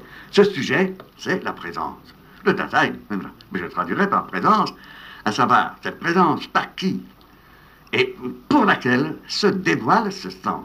Cette présence sans laquelle ce sens ne serait jamais dévoilé. La modalité de cette présence humaine est essentiellement d'être révélée et révélante. Bref, voyez-vous, il s'agit du rapport entre les modi intelligendi et les modi essendi, c'est-à-dire que les modes de comprendre sont essentiellement en fonction des modes d'être. Et ces derniers sont des conditions ontologiques, de, c'est-à-dire existentielles, non pas existentielles, du comprendre, du tertiaire, c'est-à-dire de l'herméneutique. Eh bien là, si ça me permet de passer à un deuxième point, l'herméneutique, en somme, est la tâche essentielle du phénoménologue. Pensons au vocabulaire étrange, inouï, devant lequel nous met Heidegger, et qui habite tellement à l'épreuve son premier traducteur. Je ne veux pas jargonner allemand, mais enfin, je pense à des mots comme Erschließen, Erschlossenheit, les actes de révéler, les modalités de la présence humaine, à la fois révélées et révélantes, des termes comme entdecken, qui sont découvrir, dévoiler, le cacher, le verborgener, ainsi de suite. Or, ce dont j'ai fait l'expérience assez vite, c'est que je retrouvais l'équivalent de ces mots dans l'arabe, l'arabe classique, des grands théosophes visionnaires de l'islam.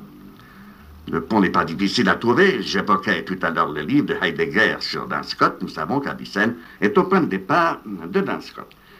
Euh, Denis de Rougemont rappelait dernièrement euh, avec humour qu'à l'époque, nous étions déjà des amis de jeunesse constatait que mon exemplaire de Zaïd, était rempli dans les marges de gloses en arabe.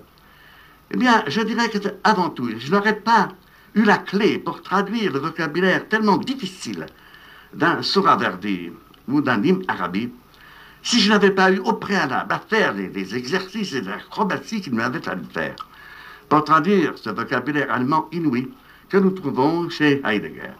Je pense à des termes comme Zahir, l'extérieur, l'apparent, l'exotérique, Baten, l'intérieur, l'ésotérique, le caché.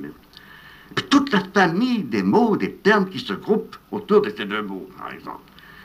Bien, c'était tout le vocabulaire de la phénoménologie qui venait en même temps. Et si je crois que si mes traductions ont eu la portée, la sonorité qu'elles ont eue, c'est parce que je disposais de cet armement. Et c'est avec là, c'est donc l'idée de ce que nous appelons maintenant, qui est devenu courant à l'époque, ce n'était moins, les niveaux herméneutiques. Et que ces niveaux, ces différents niveaux, dépendent des différents modes d'être. C'est ça, en très bref, l'attitude du phénoménologue, et c'est contre quoi tous les malentendus contre lesquels j'ai toujours essayé de mettre en garde mes étudiants, hein, que ce soit ici à Paris ou que ce soit à Téhéran. Par exemple, nous nous sommes souvent demandé Comment traduire phénoménologie Exactement. En arabe d'une part, en persan de l'autre. Et je voyais mes garçons se donner un mal fou pour traduire ça à coup de, dictionnaire. La voie n'était pas la bonne. Nous trouvons par exemple des expressions courantes dans le soufisme, la théosophie mystique, telles comme Kafshul Marjoub, hein, parce que le traité de soufisme porte ce titre. Ça veut dire littéralement découverte de ce qui est voilé. Donc le, voile, c'est nous-mêmes. Découvrir ce qui est voilé, c'est qui, en, en, terminologie heideggerienne, s'appelle das Entdecken des Verborgenen. C'est absolument littéral. je parlais tout à l'heure de signification passive. Eh toute la théorie des noms divins, comme hypostase, le grand théosophe visionnaire que Ibn Arabi, vous laisserez échapper dans la traduction l'essentiel de ce qu'il veut dire si vous n'avez pas présent à la pensée ce que c'est que cette signification notativa. Donc, très brièvement dit, voilà en somme, quelle fut mon idée directrice dans mon œuvre de chercheur? En sciences philosophiques, en sciences religieuses, je comprends aujourd'hui pas mal de volumes, je n'ai pas voulu être historien, purement et simplement, au sens courant du mot, du mot, l'homme qui fait un bilan du passé, qui ne s'en sent pas responsable, j'ai voulu, et je suis toujours resté le phénoménologue que je devins dans ma jeunesse. C'est peut-être cela d'ailleurs qui a dérouté certains de mes collègues orientalistes. Je crois que les philosophes, en revanche, ont bien compris ce que je cherchais. La difficulté, c'est d'établir le lien, puisque les personnages et les termes techniques qui nous sont fournis en persan et en arabe, hélas, ne font pas partie du programme commun. J'ai toujours eu présente au cours de ces recherches présente à l'esprit cette incomparable analyse de Heidegger, montrant les racines ontologiques de la science historique, mettant en évidence qu'il y a une historicité je disais à l'époque historialité, je crois que le terme peut être conservé, plus primitive que l'histoire universelle, l'histoire des événements extérieurs, la Weltgeschichte, bref, l'histoire au sens ordinaire et courant du mot. Peut-être à ce moment-là, ai-je pris alors une direction qui n'était plus une direction tout à fait heideggerienne. C'est-à-dire que découvrant cette historialité, elle m'est apparue, non pas comme nous appelons à nous insérer dans l'histoire et dans l'historicité, mais comme nous permettant de nous arracher à l'historicité et de l'histoire. Car s'il y a un centre de l'histoire, il n'est pas dans les événements, il n'est pas dans l'historicité, il n'est pas dans l'histoire, il est dans cette historialité, dans ses racines existentielles de l'histoire et de l'historique. Je m'amuse à forger un autre mot, le terme de héros-histoire. Je crois que toute histoire sacrale est un arrachement à cette histoire, au sens courant du mot, au sens secondaire, et non pas une insertion dans cette histoire. Je crois que c'est une, une confusion que meilleurs esprits de bonne volonté commettent couramment de nos jours. Vous voyez, l'analyse du Dasein, du Dagewesen, mon Dieu, devant quelle difficulté inouïe nous avons été mis. Être au présent, ce qui fut là au présent. Et le des Indes, ce participe présent fait sur un participe passé, le devenant passé, le Gewesenheit, le devenu passé, ainsi de suite. Tout ce qui concerne chez Heidegger, cette admirable analyse sans précédent die Zeitigung der Zeit, la temporalité, la temporalisation de la temporalité. L'idée que l'avenir qui se constitue, que c'est l'avenir qui se constitue en présent, au présent, le terme aussi inouï, das gegenwärtige Zukünftige. Eh bien, voyez-vous, peut-être serais-je passé à pieds joints sur des chapitres extraordinaires sur certains de nos mystiques iraniens, nos philosophes mystiques iraniens. Je pense à Semnali, à Kazi Saïd Koumé. La, la, différenciation qu'ils établissent entre ce qu'ils appellent le Zaman Afari, le temps des horizons, c'est-à-dire le temps du macrocosme, le Zaman Anfusi, le temps intérieur, le temps des âmes. Peut-être serais-je passé à côté de cela comme on passe à côté d'une merveille en faisant de la bicyclette la nuit, si je n'avais pas été fixé d'avance sur euh, cette cible par ce que m'avait appris l'analytique de Heidegger. Car je peux le dire, soyez sûr que je n'aurais pas compris ce dit. comme je l'ai compris, si je n'avais pas dit cette formation, cette information phénoménologique préalable. Voyez-vous, nous en parlions il y a quelques mois. Comment fut-il possible à ce jeune homme au XIIe siècle de concevoir le projet de ressusciter la philosophie des sages de l'ancienne Perse, les sages zoroastriens, en Iran islamique? Pour l'historien pur et simple, c'est une vue de l'esprit, c'est quelque chose, une abstraction, on est voué à l'échec. Pour le phénoménologue, pas du tout. Sohravardi est vraiment le héros exemplaire. Il n'a pas délibéré sur des concepts passés. Ce passé, il l'a pris en charge. Qu'est-ce que ça veut dire? Il a senti qu'il en était lui-même l'avenir, et par là même la mise au présent. Un présent qui dure maintenant depuis des siècles.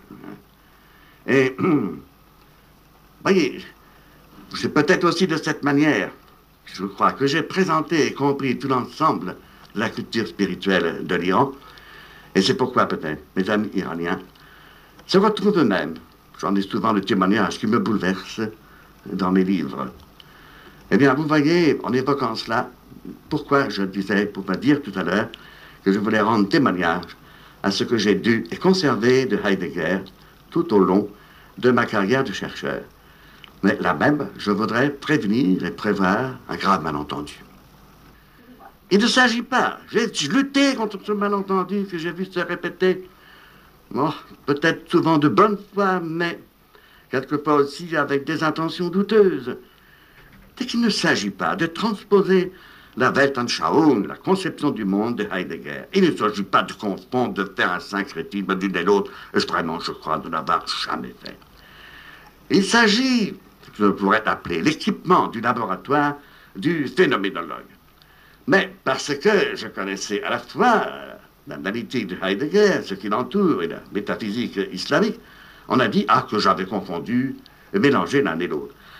Alors que j'ai écrit des pages et des pages pour montrer la différence.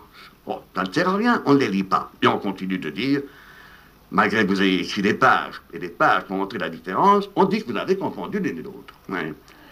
Mais vos livres, principalement, nous avons un autre très grand philosophe en Iran, 16e, 17e siècle, Moulin Sadra Shirazi, à qui nous devons une véritable révolution métaphysique.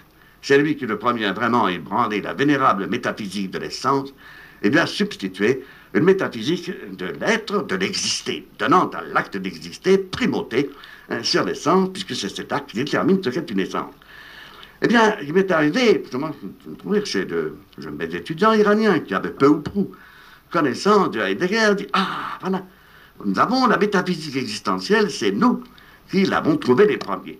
Et j'ai dû, avec beaucoup de précaution et de, revenant française à la charge, les prémunir contre cette erreur et leur dire Mais attention, il y a peut-être une consonance dans les termes, c'est pas un hasard, cause du vocabulaire commun, que, latin et arabe, que, nous avions au XIIe siècle, mais en tout cas, il n'y a chez Moulin aucune trace de l'existentialisme, rien qui ait à voir avec ce qui s'est appelé ici en France existentialisme. Je m'en suis expliqué longuement d'ailleurs euh, dans ce même livre, qui est une, traduction, édition, commentaire du livre des pénétrations métaphysiques de Moulin Sadra. J'ai rappelé ce qu'était le vocabulaire de l'être en grec et en latin, en arabe, en persan, en français et en allemand. les confusions sont tout de même très faciles à éviter. Mais il y a une différence fondamentale.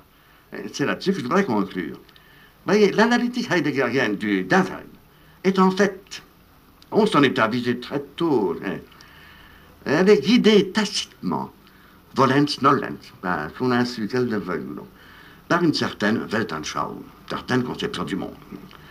Et je rappelle simplement, parce que ces pages, je les ai traduites très tôt, qu'elles figurent dans le petit livre paru chez Gallimard en 1938, toute l'ambiguïté de hum, la finitude humaine caractérisé comme Sein zum l'être pour la mort. Je dirais très brièvement que l'analytique d'Amoulda Sandra, qui culmine justement dans la notion de présence, l'existence humaine, euh, trouve là son, climax. Hein. De même aussi, le grand théosophe visionnaire, Ibn Arabi, c'est que la présence qu'il découvre n'est pas celle d'un être pour la mort, mais, je dirais alors en allemand, traduisant directement de l'arabe, Sein zum jenseits des Todes, c'est un, être pour au-delà de la mort. L'analytique du Dasein nous amène à serrer, à serrer d'aussi près possible cette notion de présence. Voyez, il y a des termes courants chez nos philosophes, surtout chez les Jacques On désigne, on parle d'une connaissance formelle elle met souris, qui est représentative par l'intermédiaire d'une spéciesse. Et puis, il y a ce qu'on appelle la connaissance présentielle. Elle met usuri, qui est présence immédiate, qui n'est pas due à l'intermédiaire d'une forme, d'une spéciesse. Mais cette présence, cette connaissance présentielle, c'est ce qu'il désigne également comme connaissance orientale, et Car cette connaissance est à la fois le lever de l'orient de l'âme sur les choses elle est le lever de l'orient de l'être sur l'âme. Il ne faut jamais oublier de pour le mot Ishraq cette notion de. C'est une lumière qui se lève, une lumière qui est antérieure à, toute chose révélée, puisque c'est elle qui les révèle. C'est à la présence. Eh bien, vous voyez, toute la différence est peut-être là. Sans aucun doute, elle est là. Dans le Da du Dasein.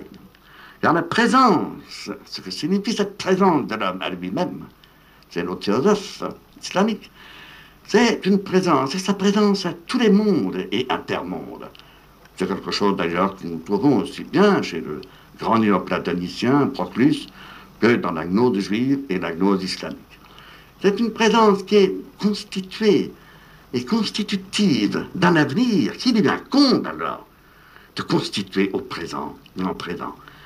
Ce n'est plus seulement, je reprends l'expression de tout à l'heure, ce n'est plus seulement être libre pour la mort. C'est un adage pathétique de l'analytique heideggerienne, mais être libre pour l'au-delà de la mort. Et nous gardons les mots, les Entschlossenheit, la décision résolue, vous voyez donc comment dans chaque cas, elle se projette sur des horizons d'un niveau différent.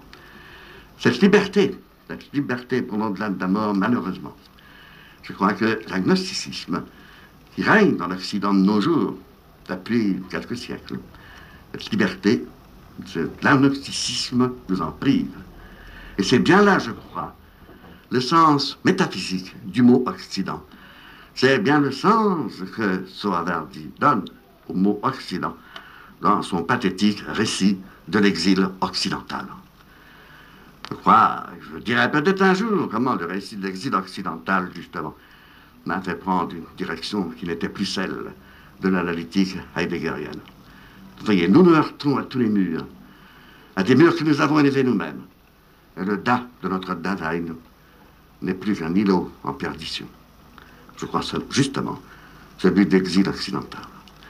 Eh bien, vous voyez, dans ce très bref résumé, dans ce très bref esquisse, je crois, alors, Peter comprendre à la fois comment le traducteur de Heidegger était devenu aussi l'herméneute de la res religiosa iranienne, hein, et en même temps aussi tout au long de ce parcours, j'ai emporté avec moi du bagage de, de l'armement que m'avait confié Heidegger de tout ce que je lui ai dû. Et je ferai comprendre aussi comment mes années d'Orient m'ont éloigné de l'Europe, mais à comprendre aussi combien, après toutes ces expériences, il m'était difficile de renouer avec Heidegger après tant d'années. Et justement, Henri Corbin, euh, vous avez là parlé de Heidegger que vous avez traduit en 1938. Vous avez souligné comment euh, son amour pour l'Occident pouvait bien prendre un sens euh, spécial, un sens finalement non religieux. Euh, comparé, mesuré au sens oriental que vous avez découvert par l'herméneutique des textes euh, iraniens. Mais euh, est-ce qu'il faut comprendre qu'après 1938, la suite des œuvres de Heidegger en quelque sorte, témoigne en quelque sorte d'un ralentissement ou d'une stagnation plutôt de sa pensée et faut-il comprendre donc que la, seconde partie de l'œuvre heideggerienne, après la grande période de Sein und Zeit et de Qu'est-ce que la métaphysique, n'a rien changé, si vous voulez, à cette, euh, fermeture euh, que vous dénotez dans, la première partie de son œuvre. Ah, je voudrais laisser le soin de répondre à votre question très pertinente, très grave, à ceux qui, au cours des années, ont gardé avec la pensée de Heidegger un contact que moi-même j'ai perdu, étant donné qu'en Orient, mon Dieu, les livres de Heidegger n'arrivaient pas rapidement ni très facilement. Ce que je puis vous rappeler, et qui reste pour moi une énigme, c'est que la seconde partie de Zeit, sans laquelle la première, vraiment, reste boiteuse, incomplète, mais nous n'avons plus le courage de nous battre pour la traduire. Cette seconde partie, vraiment, je peux dire qu'elle a existé, je l'ai vue, j'en ai vu le manuscrit. Qu'est-elle devenue depuis? Ben, Je ne peux pas répondre à cette question, qui restera peut-être une énigme l'histoire de la philosophie, à moins que mes plus jeunes collègues qui ont gardé le contact mais, avec Heidegger jusqu'à ces derniers jours, mais sur ce point une réponse que moi-même, dont moi-même je ne dispose pas. Henri Corbin, je voudrais vous poser une dernière question.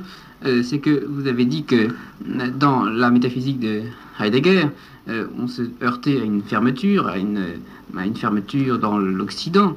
Et euh, vous avez opposé ça à la dimension orientale et éclairante, éclairée et religieuse que vous avez découverte en Orient. Mais cependant, si euh, chez Heidegger il est bien vrai qu'il n'y a pas euh, de place pour une notion de Dieu, puisque le Dieu est pour lui assimilable à, un concept métaphysique, celui de l'étang suprême, il y a quand même chez Heidegger une place pour la dimension du sacré et pour la différence qu'il appelle différence ontologique entre l'être et l'étant, c'est-à-dire au fond pour la différence euh, entre deux mondes, un monde euh, éternel qui est en haut et un monde euh, provisoire qui est en bas. Alors, est-ce que là, il n'y aurait pas tout de même un moyen de faire se rejoindre la pensée de Heidegger avec une pensée religieuse?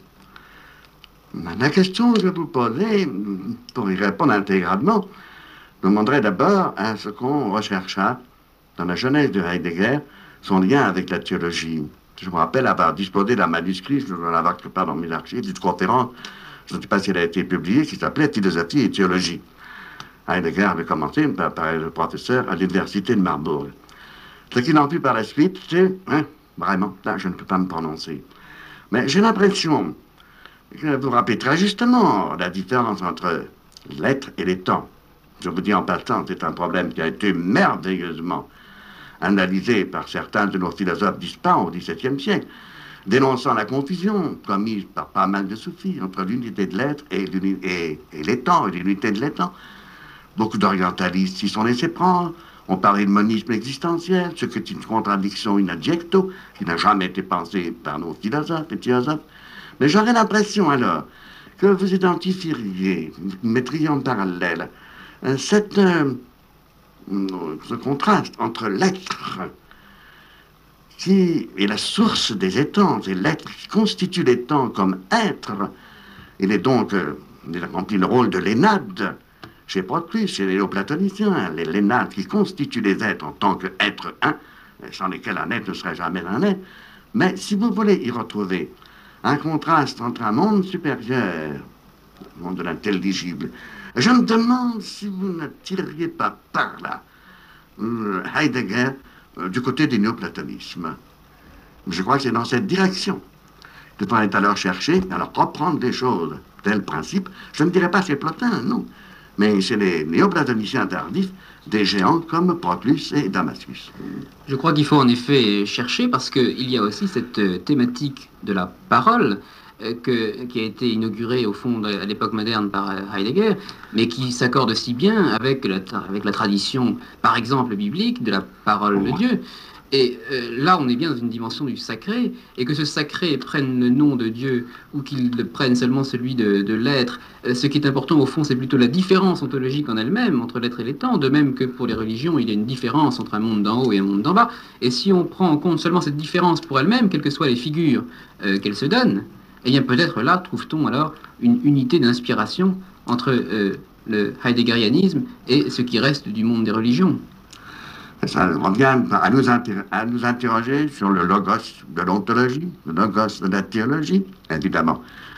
Nous retrouvons le problème de la parole, du verbe, des théologies et des religions du livre. Heidegger vous aurait-il suivi sur cette question? Aurait-il accepté qu'on Là, il a emporté le secret avec lui dans sa tombe. Je dirais en arabe, Rahmetullah Alahi, que Dieu les sorte à miséricorde.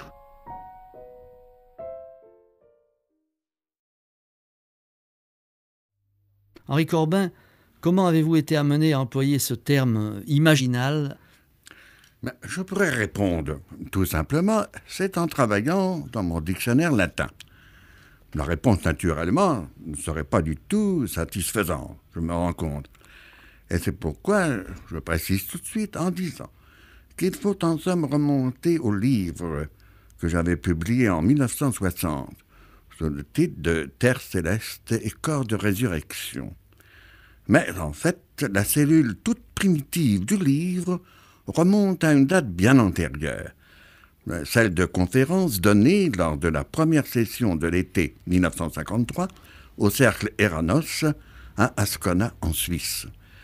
Et j'étais encore à cette époque au stade de la découverte, du pressentiment, d'un monde dont je ne savais pas encore dire exactement le nom, puisque je n'avais pas de précurseur, de précédent en français. Alors mon vocabulaire est resté dans ce livre encore flottant, encore imprécis. Mais je ne peux dissimuler qu'en relisant le livre, j'éprouve une certaine irritation de cette imprécision. Mais heureusement, tout cela va être corrigé, amélioré grâce à, à une nouvelle édition qui est en cours d'impression aux éditions Buchet-Chastel à Paris, j'y ai fait beaucoup de modifications. Et en particulier, j'ai mis en tête de la nouvelle édition une préface qui a un sous-titre pour une charte de l'imaginal.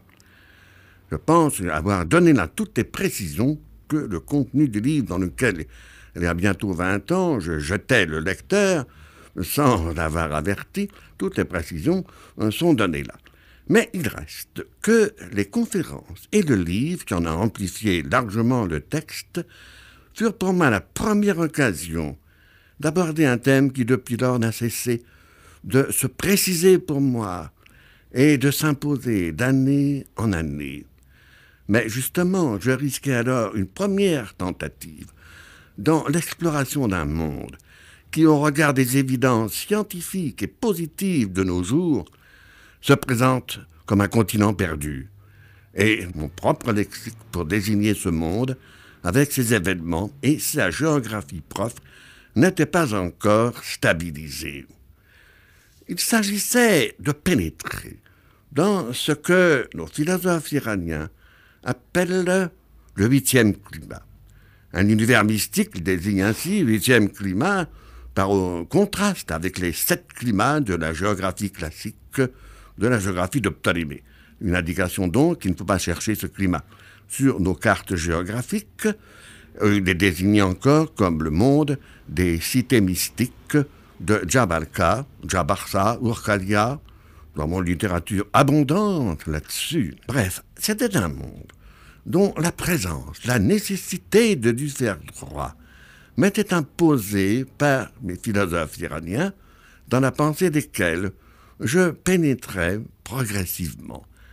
Un monde, dirais-je, qui n'est ni celui de l'intelligible pur, ni celui des concepts de l'entendement, ni bien entendu celui de l'expérience sensible, mais surtout ni celui de l'imaginaire, au sens où l'on entend couramment ce mot de nos jours, non sens de l'irréel, comme le malade imaginaire. Non, c'est un entre-deux, un intermonde. Et c'est à ce moment-là que le dictionnaire latin est venu à mon secours pour forger ce mot imaginal. C'est le, en latin, nous avons le mondus imaginalis, le monde imaginal, qui correspondrait d'ailleurs au grec non pas eidolon, mais plutôt eikon, icône. je crois que chez les néo-platoniciens, comme chez les gnostiques, nous trouvons l'emploi du mot icône dans un sens fort proche de celui dans lequel j'emploie le monde imaginal. Vous voyez, dans ce sens-là, le monde imaginal n'est ni le monde des fantasmes, ni le monde des idoles, c'est le monde des icônes. Mais dans un sens où c'est tout le cosmos, visible et invisible, qui devient une immense iconostase. Rappelons-nous que la philosophie occidentale, peut-être serait-il plus exact de dire la philosophie officielle, entraînée dans le sillage des sciences positives, n'admet que deux sources du connaître.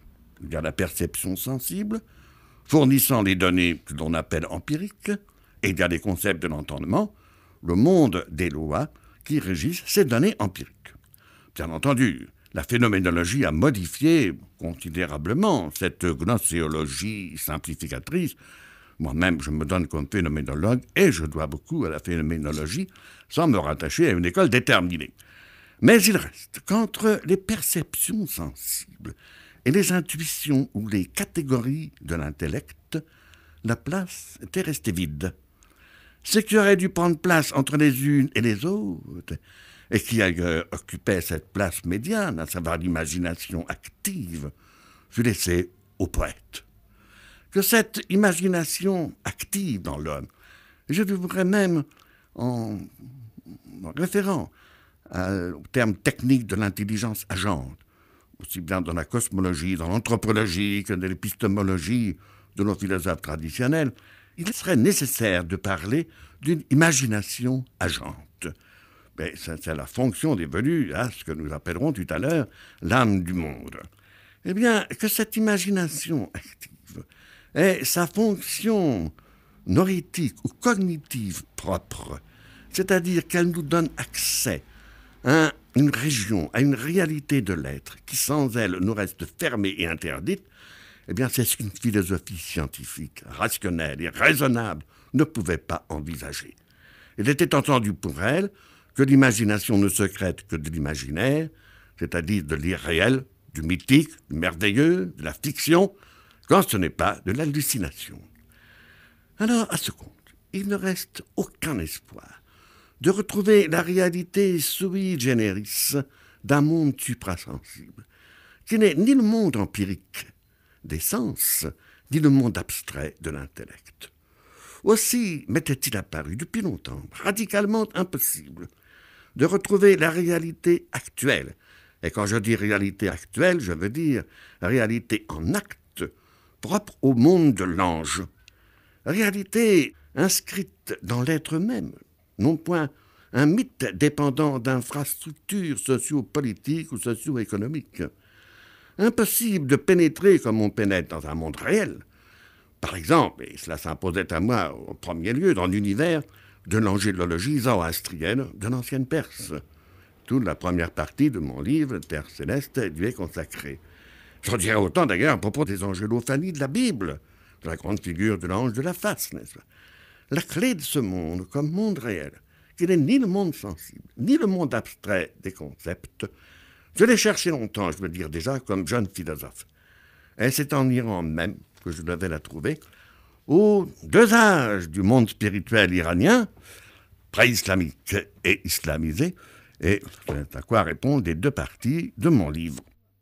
Ce qui caractérise la position de ceux qui sont appelés les Ishrakiyoun, ce sont des platoniciens de Perse, de, de la lignée spirituelle de Soravardi au XIIe siècle, c'est un schéma des mondes qui contraste radicalement avec le dualisme que je viens de rappeler. Un contraste qui est dû essentiellement au fait que leur gnoséologie, étrangère à ce dualisme, fait place comme à la puissance médiatrice nécessaire à la puissance imaginative, à cette imagination agente qui est imaginatrice. Elle est une faculté cognitive de plein droit. Sa fonction médiatrice est de nous faire connaître la région interdite, cette région dont la disparition même entraîne une catastrophe de l'esprit, dont nous n'avons pas encore mesuré toutes les conséquences. Elle est essentiellement puissance médiane et médiatrice, de même que l'univers auquel elle est ordonnée et auquel elle donne accès est un univers médian et médiateur, un intermonde entre le sensible et l'intelligible. Un intermonde sans lequel l'articulation entre le sensible et l'intelligible est définitivement et désespérément bloquée. Alors nous sommes envahis par tous les pseudo-dilemmes qui s'agitent dans l'ombre. L'issue, l'Orient, était close. L'imagination active, donc l'imagination agente, n'est nullement ici un outil à secréter de l'imaginaire, de l'irréel, du mythique, de la fiction.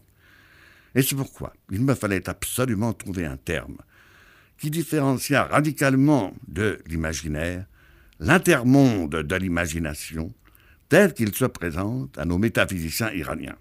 Et c'est là que la langue latine est venue à mon secours. L'expression mondus imaginalis, monde imaginal, est vraiment l'équivalent littéral de l'arabe alamul methal, terme clé sur lequel j'ai hésité longtemps, et notamment lors de la première édition de ce livre. Mais c'est qu'un monde ne peut surgir à l'être et au connaître tant qu'il n'a pas été nommé et dénommé. Ce terme clé, mondus imaginalis, commande tout le réseau des notions s'ordonnant au niveau précis de l'être et du connaître qu'il connote.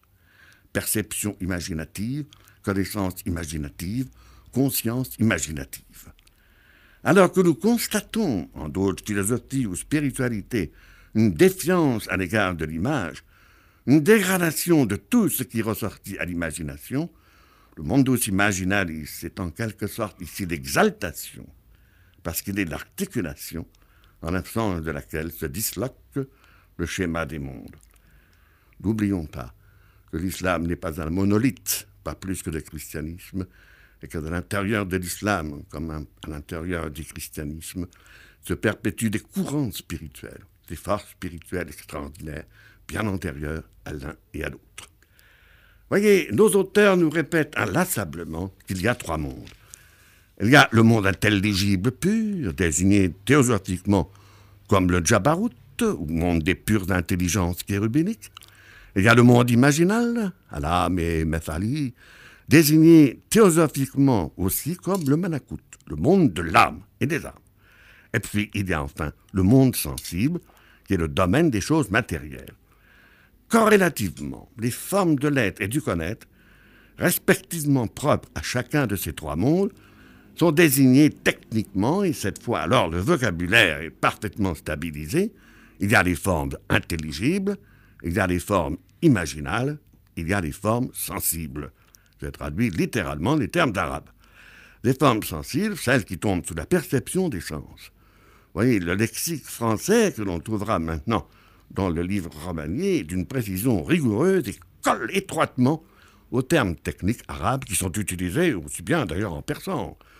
Et quant à la fonction du mundus imaginalis et des formes imaginales, elle est définie par leur situation médiane et médiatrice entre le monde intelligible et le monde sensible. D'une part, elle immatérialise les formes sensibles, et d'autre part, elle imaginalise les formes intelligibles auxquelles elle donne figure et dimension. Le monde imaginal symbolise d'une part avec les formes sensibles et d'autre part avec les formes intelligibles. C'est cette situation médiane qui, d'emblée, impose à la puissance imaginative une discipline impensable, là où elle est dégradée en fantaisie. Ne secrétant que de l'imaginaire, de l'irréel, est capable de tous les dévergondages. Et c'est toute la différence que marquait déjà très bien Paracels, distinguant entre l'imagination vera, l'imagination vraie, l'imagination au sens vrai, et la fantasie, la fantaisie. Pour que celle-là ne dégénère pas dans celle-ci, il faut précisément cette discipline qui reste inconcevable si la puissance imaginative, l'imagination active est exilée du schéma de l'être et du connaître. Cette discipline ne saurait concerner une imagination qui serait réduite au rôle de folle du logis. Mais elle est inhérente à une faculté médiane et médiatrice dont l'ambiguïté consiste en ce qu'elle peut se mettre au service de l'estimative, c'est-à-dire de perception et du jugement empirique, ou bien au contraire, se mettre au service de cet intellect dont nos philosophes désignent le suprême degré comme intellect saint, l'intellectus sanctus, illuminé par l'intelligence agente, qui est pour eux l'ange Esprit Saint. La gravité du rôle de l'imagination est marquée par nos philosophes lorsqu'ils disent qu'elle peut être l'arbre béni ou au contraire l'arbre maudit dont parle le Coran, ce qui veut dire ange en puissance ou démon en puissance. Voyez, l'imaginaire peut être inoffensif, l'imaginal ne l'est jamais.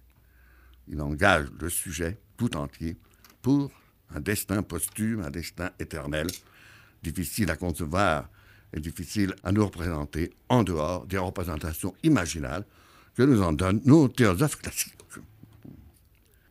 Il y a un pas décisif à franchir pour atteindre véritablement une métaphysique de l'imaginal et de l'imagination. Ce pas décisif a été franchi en philosophie et théosophie iranienne par Mullah Sadra Shirazi au XVIIe siècle, le plus grand philosophe certainement de la période moderne de l'Iran, mais je crois qu'il avait déjà été franchi largement par Ibn Arabi au XIIIe siècle. C'est un des plus grands théosophes visionnaires de tous les temps. Pour Mullah Sadra, la puissance imaginative n'est nullement une faculté organique, liée à l'organisme physique. Elle est une faculté purement spirituelle, indépendante de cet organisme et par conséquent survivant à celui-ci. Au cours des textes que j'ai traduits, on peut comprendre qu'elle est vraiment la puissance formatrice du corps subtil ou du corps imaginal. En fait, elle est même ce corps subtil lui-même, à jamais inséparable de l'âme, c'est-à-dire du moi-esprit, de l'individualité spirituelle. Elle est ce que l'âme l'a fait. L'âme qui en est à la fois la matière et la forme, et elle correspond au mieux à ce qui, chez les néo-platoniciens, chez Proclus, s'appelle le ochema, le véhicule subtil, le chorus subtilis de l'âme. Alors, il convient d'oublier tout ce que les philosophes, péripatéticiens ou autres ont pu en dire lorsqu'ils en parlent, comme d'une faculté corporelle et périssant avec le corps organique dont elle suivrait le statut.